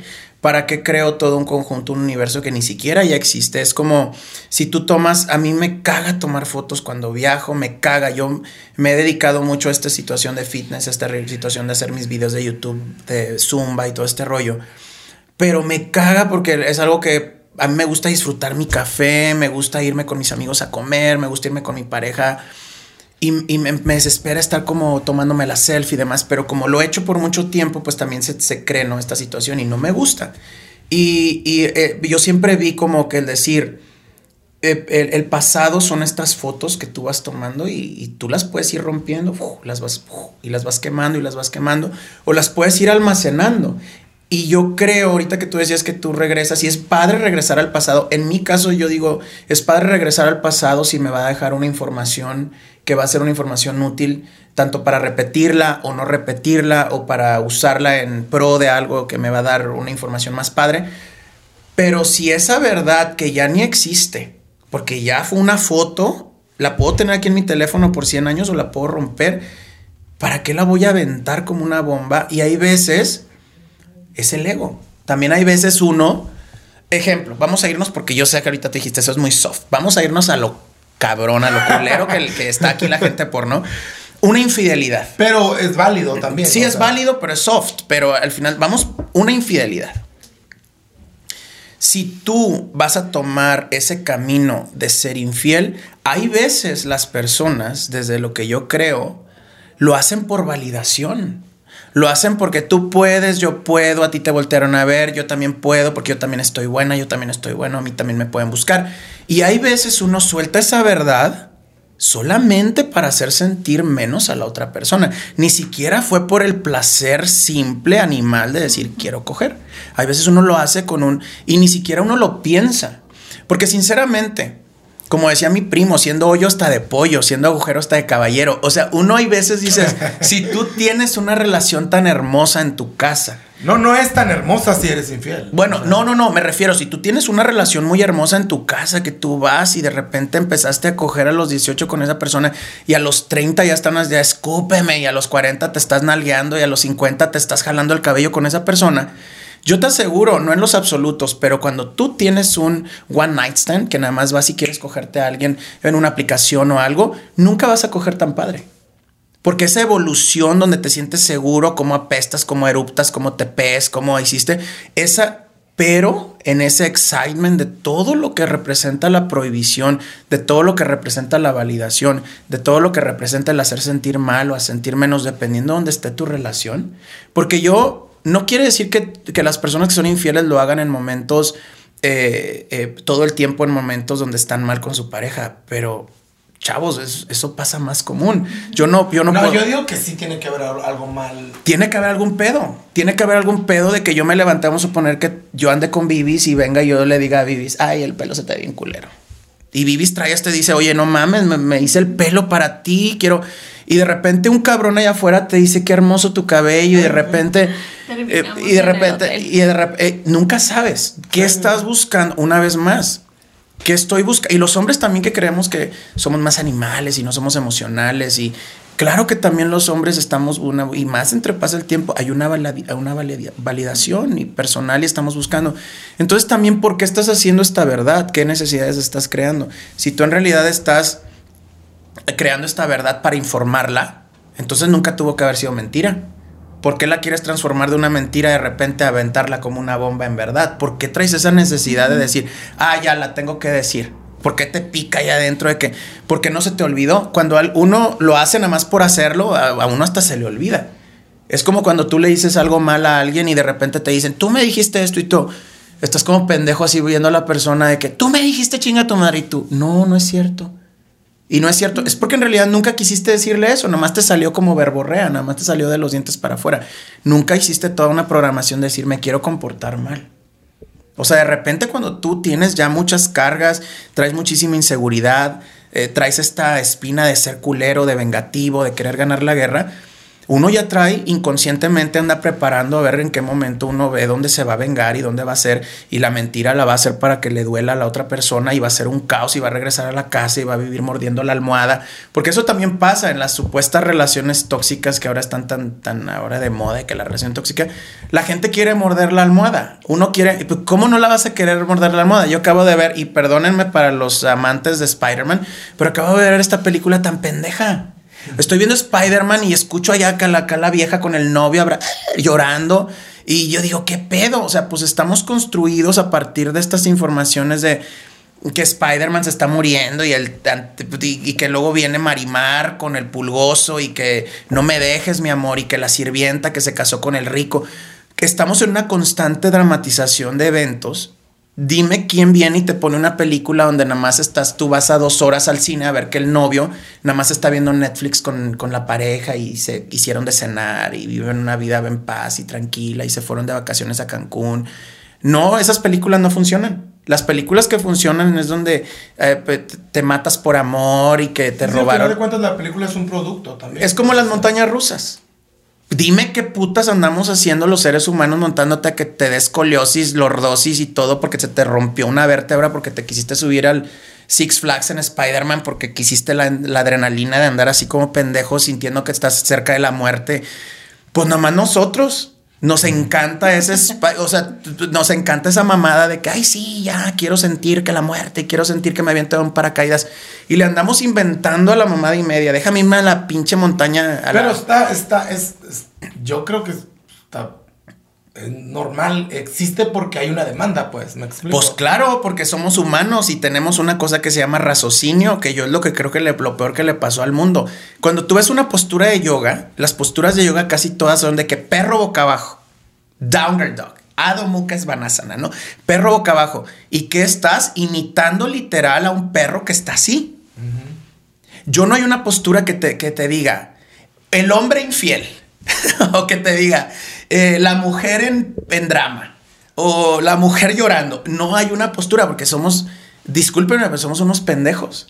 Esta razón, este raciocinio, este eh, egocentrismo.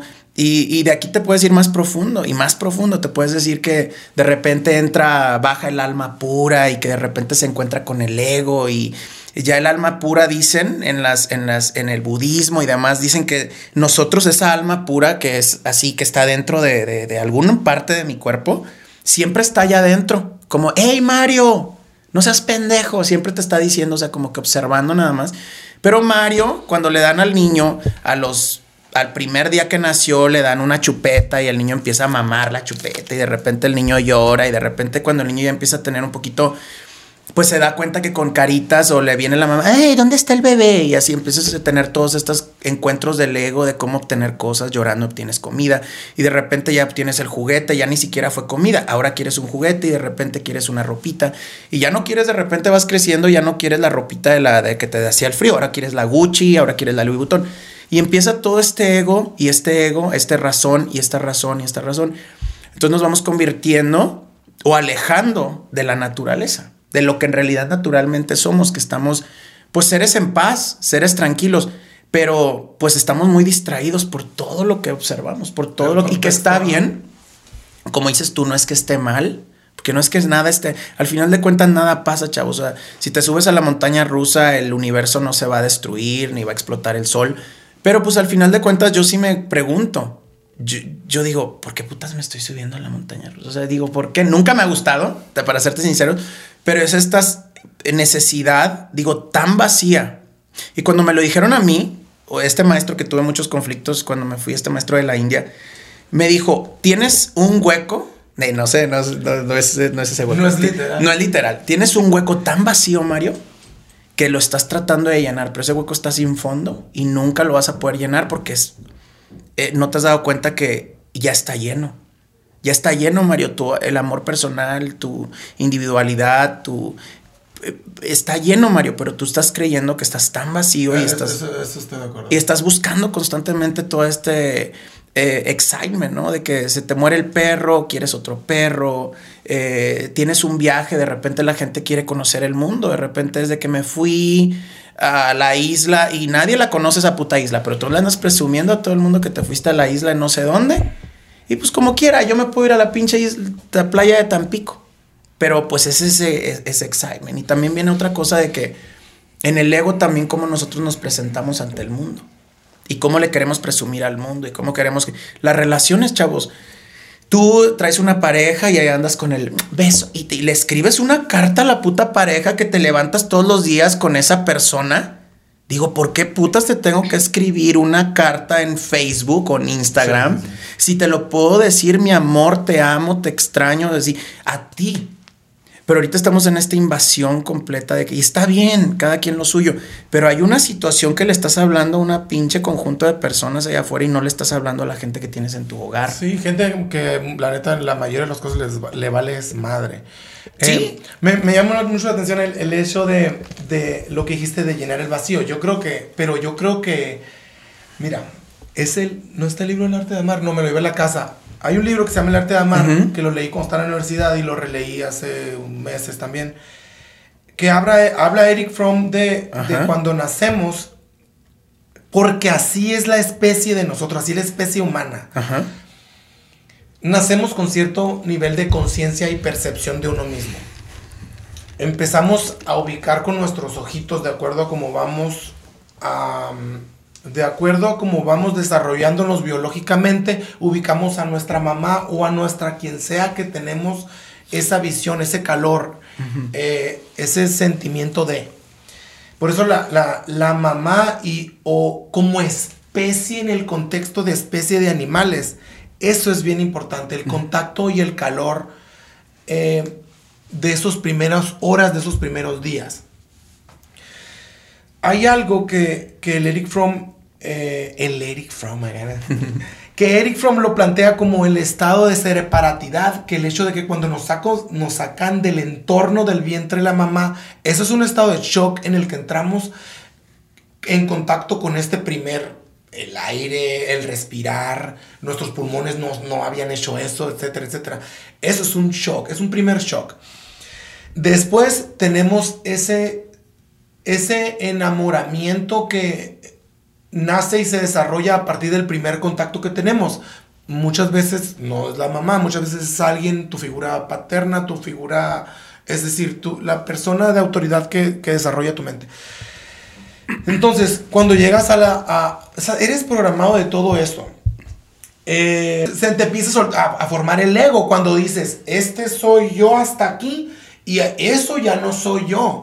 Ahí empieza el- la psique empieza a desarrollar el ego de decir, soy yo. A partir de cierta programación, etcétera, empiezas a, y de, de acuerdo a cómo, pues la crianza, tu infancia, cómo se desarrolle, empiezas a generar estos vacíos.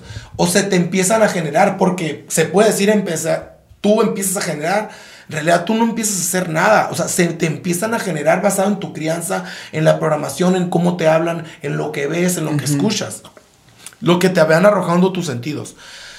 Entonces, me, me llama mucha atención porque este vato también, y, y tiene otro libro que se llama Los vacíos de la sociedad contemporánea, o no sé, um, palabras más, palabras menos, pero hay un capítulo en el que habla de eso, del vacío que, que tenemos que llenar siempre, pero que nunca, número uno, no hay un vacío que llenar. Eh, número dos, no, hay no existe la necesidad de ser llenado. Todo eso es porque en los espejos que vemos ahorita, estoy hablando de 2021, 2022, de esa necesidad de, de, de colocarme a mí, a mi persona, esta ropa de marca, porque siento que estoy llenando ese vacío, número uno, y siento eh, que eso me ubica en la categoría de fashion, de que, y, y te da un sentido de pertenencia. Por eso también he leído libros que me acercan a esta idea de, por eso posteamos lo que posteamos, porque queremos ser percibidos de la manera en que nosotros pensamos que somos percibidos si posteo esto. Es un ejercicio muy raro de dialéctica O aceptados. o aceptados, ajá. Pensamos que si yo me tomo un Starbucks y lo pongo aquí, no te lo estoy diciendo a ti que te... Eh, la gente me va a ubicar en esta categoría y, y va a pensar que tengo cierto estatus o que soy nice o que me explico. O sea, eso es bien real. Puedes estar consciente de eso o no, puedes aceptarlo o no, pero eso es bien real. Puedes tomarte un puto café que hiciste en tu casa y hay gente que lo hace que lo, y que lo llena en su vaso de Starbucks. Sí. Eh, creo que eso es una...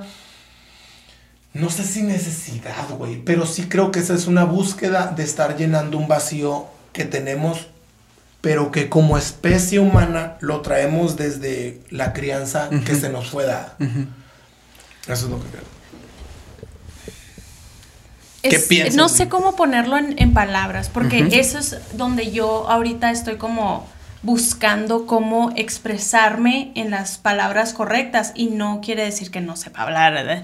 pero, Pero para sí- que me, como, como identificarme.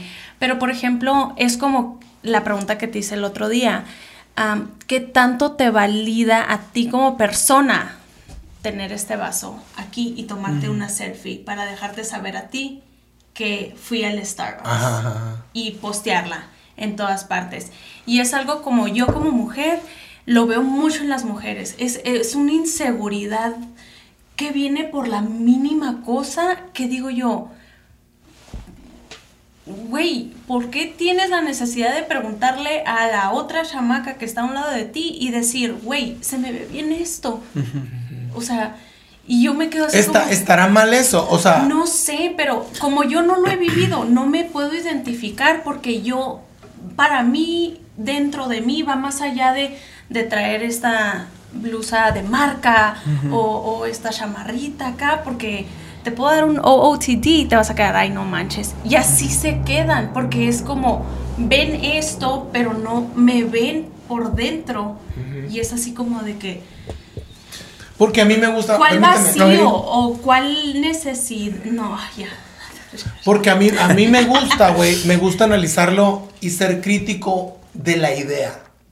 O sea, de la idea de que exista esto, de que este flex que tenemos en redes sociales de que yo lo hago en el gym, yo me tomo fotos en el gym, me tomo fotos de comida y sé que dentro de mí está ese flex de decir, mira, fui al gym, mira esto, pero soy consciente de eso y a veces lo hago hasta en burla. Soy crítico de la idea, pero no soy crítico de la persona. O sea, si tú tienes esa inseguridad, que está bien, güey. O sea, no eres tampoco una mierda si haces eso, me explico. O sea, también no te mames y, no quieras decir, todos a la verga, son los putos hipócritas en redes sociales, aguanta, güey, ¿me entiendes? O sea, yo entiendo el flex que representa, entiendo el flex que representa subir una puta Starbucks, subir en el foto en el gym, y, y entiendo el flex, pero no te voy a criticar por eso. Hazlo todo bien. Ahora, también el hecho de las morras, que exista una seguridad una inseguridad y que tengas la necesidad de preguntar, güey, se me ven esto, también todo bien, güey. O sea, no hay pedo morra, o sea, la neta sí asado o no.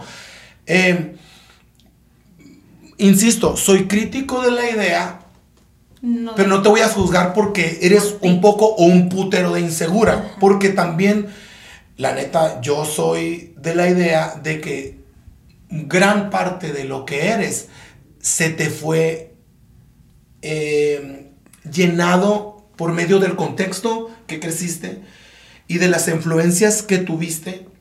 A partir de eso has tomado las decisiones que has tomado. No puedes tomar decisiones con otra cabeza. La única cabeza con la que vas a tomar decisiones son con la tuya. Y esa cabeza está llena de gran parte de que fue, fuiste programado, gran parte de las, eh, las influencias que tienes en este momento y del sí o si no te has cuestionado todo ese tipo de cosas que, que, que crees. Pues miren, eh, eh, igual y yo comparto lo mismo, este, si es muy honesta la situación de, la parte de Rolando, pues yo tampoco a mí en realidad no me afecta si las personas eh, pues están completamente dedicadas a estar exponiendo su vida.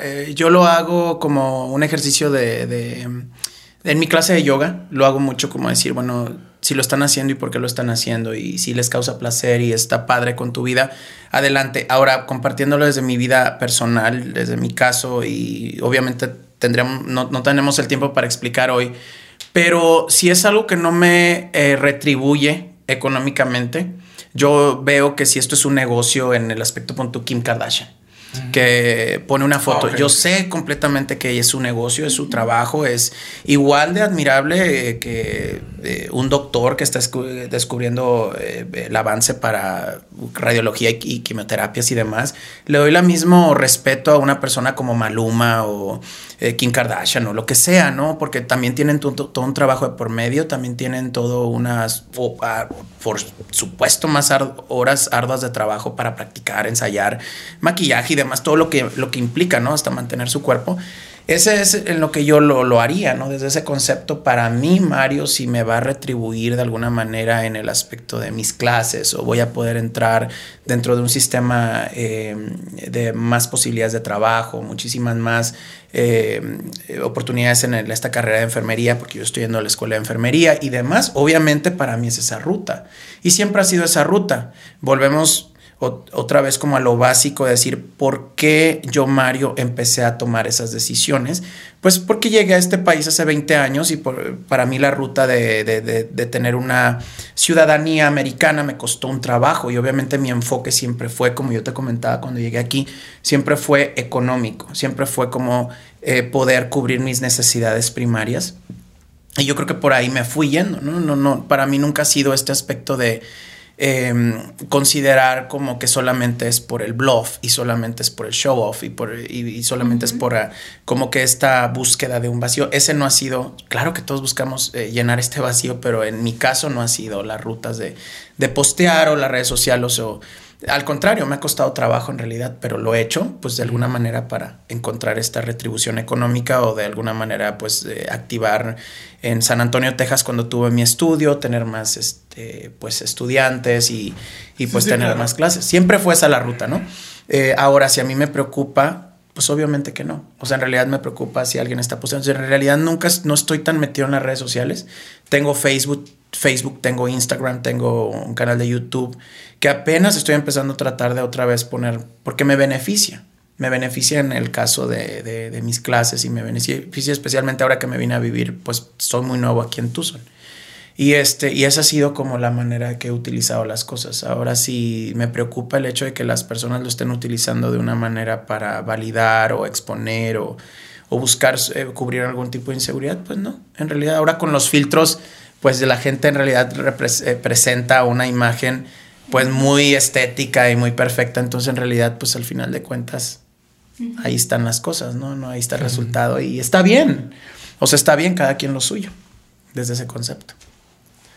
Vamos a, darle la última vuelta a cerrar. ¿Vivis algo que quiere, quieras, con lo que quieras cerrar algo? Estoy de acuerdo aquí con Mario de que cómo lo tomes tú, lo que veas allá afuera y cómo te afecta. Porque, por ejemplo, vamos a decir, a lo mejor tu nivel de que hay cosas que se te resbalan, pues está más, a nivel, más alto que, vamos a decir, el mío. No sé, a lo mejor, y, ay, qué suave eso, yo lo quiero, pero porque de verdad lo quieres. Porque lo quieres o porque quieres ser parte de algo que está allá afuera que no existe, o sea, no es real. Pero sí, Sí, sí. De está, mi selfie. Ah. está muy cabrón. Y yo, yo, yo insisto en lo mismo. Y eso también a lo mejor como que me ponen en, en, en, como que en un, en un punto neutral en el que y pero también a lo mejor también ha sido como un sistema de que de encajar también el hecho de decir postea lo que quieras mama lo que quieras acerca de ti llena el puto vacío que quieras llenar lo que sea pues no voy a tener pedos contigo. A lo mejor estoy siendo yo ese mecanismo de defensa que decir no quiero tener pedos con la gente porque quiero mantenerme neutral. Por otro lado podría decir vete a la verga güey me busca un círculo de amigos que no anden de hipócritas y que no mamen o, o puedo mamar yo subirme al tren del mame y empezar a hacer todo esto este podcast puede ser un flex. Puede ser un flex de decir, ah, yo tengo algo que decir, lo voy a decir. Eh, insisto, yo creo, 2022, Rolando, que, que me gusta cuestionarme, cuestionar por qué hago lo que hago. Eh, porque yo creo que las acciones son las que realmente tienen un impacto en tu vida. Y vuelvo a lo que dije el otro día, y incluso subí un reel de eso, que las acciones traen un trigger de, pensamientos y de creencias. No necesariamente buenas o malas, las traes en la cabeza y de eso fuiste llenado tú solo y fuiste programado y fuiste influenciado por lo que consumes y los videos que te acuestas y ves en YouTube, los reels que ves y los remedios que tú crees que te sanan, etc. Y, eh, eh, de ahí se, se, vienen tus acciones y las acciones tienen, traen realmente un, un impacto en tu vida. Creo yo, vuelvo a lo mismo, que, y a mí me gusta cuestionarme y todo, y me gusta eh, ser crítico de la idea y de la creencia y de todo esto aprendido, pero no de la persona. La neta, eh, tengo mucha empatía 2022 por las personas, o sea, y voy a entender, si haces lo que haces, lo hagas lo que hagas, te voy en, todo bien, güey. Porque es muy probable que yo también haya pasado por, por esas cosas y, no soy ni nada, güey, para decir, eso está mal, güey. O sea, ¿me entiendes? No estoy, no estoy queriendo criticarte a ti. puedo criticar y dar mi opinión acerca de la idea, pero no te voy a cagar el palo porque, o sea, me explico. Entonces, como que esa postura también, repito, a lo mejor es un sistema de defensa que digo, me, me, me sitúa en un punto neutral en el que no quiero pedos con nadie. Y, y, la neta me gusta ser espectador, no me siento el protagonista de toda la peliculota, esto que es la vida, porque realmente el ego, y lo mencionaste varias veces y me gusta mucho porque yo también soy muy, adopto mucho esta idea del ego para, para criticarnos a mí y para criticar todo este pedo de que realmente muchas veces nos sentimos como ese, ese protagonismo, ¿sabes? Como que, aquí yo y la verga. Entonces, entonces, a mí me gusta sentir que soy espectador, hago lo que hago porque me gusta y me apasiona vivir, se me hace bien chingón vivir y hacer todo esto y hacer las cosas que hago. Pero no lo hago desde el protagonismo de que, fuck, la. Sí. Entonces, es una satisfacción eh, personal y a lo mejor eso también es ah, el ego, o sea, me explico, o sea, definitivamente hay gran ego ahí y en esto, y en esto que decimos, en el micrófono y la madre, o sea, definitivamente. Eh, estuvo muy chingona la plática, la neta. Gracias, Mario. Muchas gracias por invitarme. Muchas gracias por invitarme y, y claro. este y pues yo nada les quiero cerrar diciéndoles, yo sé que no estamos aquí para propuestas iguales, era como que un poquito de la intención pues obviamente tenemos tantas cosas tan profundas que se puso esta plática, pero yo creo que también le tenemos que dar eh, un poquito de tiempo a nuestras emociones y eso es lo que yo estoy haciendo para mí en este... No me gusta tanto hablar como que los cierres de año y que si se cerró el mes y que como que yo soy un poquito más abierto al, al tiempo. Pero bueno, es la oportunidad de que estamos este, pues en esta estructura de un nuevo año. Uh -huh. Pero sí a mí me pasó algo durante estas últimas semanas y yo creo que hay veces eh, esa información que les decía que es peligrosa, creemos que vamos a saber cómo reaccionar o creemos que también vamos a tener como la fórmula perfecta para que las cosas vayan en el, en el camino que uno quiere que vayan. Así me pasó a mí y al final de cuentas como que no le di el tiempo a mis emociones que se expresaran, no les di el tiempo de que verdaderamente eh, darles atención y como abrazarlas de alguna manera. Y, yo creo que eso es importante. O sea, no es todo el tiempo estoy tratando como al menos eh, yo de no irme directamente como en el extremo del drama y el extremo del sufrimiento y el dolor. Pero hasta eso, si tienes que llorar, si te tienes que deprimir por uno o dos días, no importa. O sea, solamente es como ponerle atención a tu cuerpo. El cuerpo físico siempre te habla. No te tienes que ir tan introspectivo hasta dentro del alma y la energía. Nada más escucha cómo tu cuerpo está reaccionando y dale ese chance, ¿no? A que se... El cuerpo es bien mágico, el cuerpo se, se, se, se busca su salud, busca su balance, siempre lo hace. Somos nosotros lo que, lo que no les damos ese chance de, de digerir las cosas, de hacer digestión a todo este sistema. Y, este, y pues llévensela pues relajados, o sea, llévensela tranquilos, de la vida no es, como les decía, no es tanto, no es tan complicada, no es tan complicada. Las veces que empezamos a ser un poquito más niños y y yo me quiero comprar esa idea que tanto les digo a mis alumnos de It's not that serious, guys, it's not that serious. Yo quiero creérmela que no es tan serio. O sea, me quiero reír más este, y, y crear ese ambiente primero en mi hogar y después para el mundo. O sea, al final de cuentas, mi hogar yo y después la gente que está conectada completamente a mí, luego la, allá afuera. Primero. Prefiero sacar el veneno allá muy lejos de mi casa. Y pues eso es lo que yo ya, si luego volvemos, este, pues ya hablamos de otras cosas, de propósitos. Eh. No, me, me gustó. Eh, muchas gracias a los que nos escucharon, que nos vieron. Eh, la neta me gustaría que, que, hiciéramos otro podcast. Bueno, pues me, me, avisan. me, avisan. Sale. Bueno. Gracias okay. a ti. Muchas gracias y nos vemos en el siguiente episodio. Bye.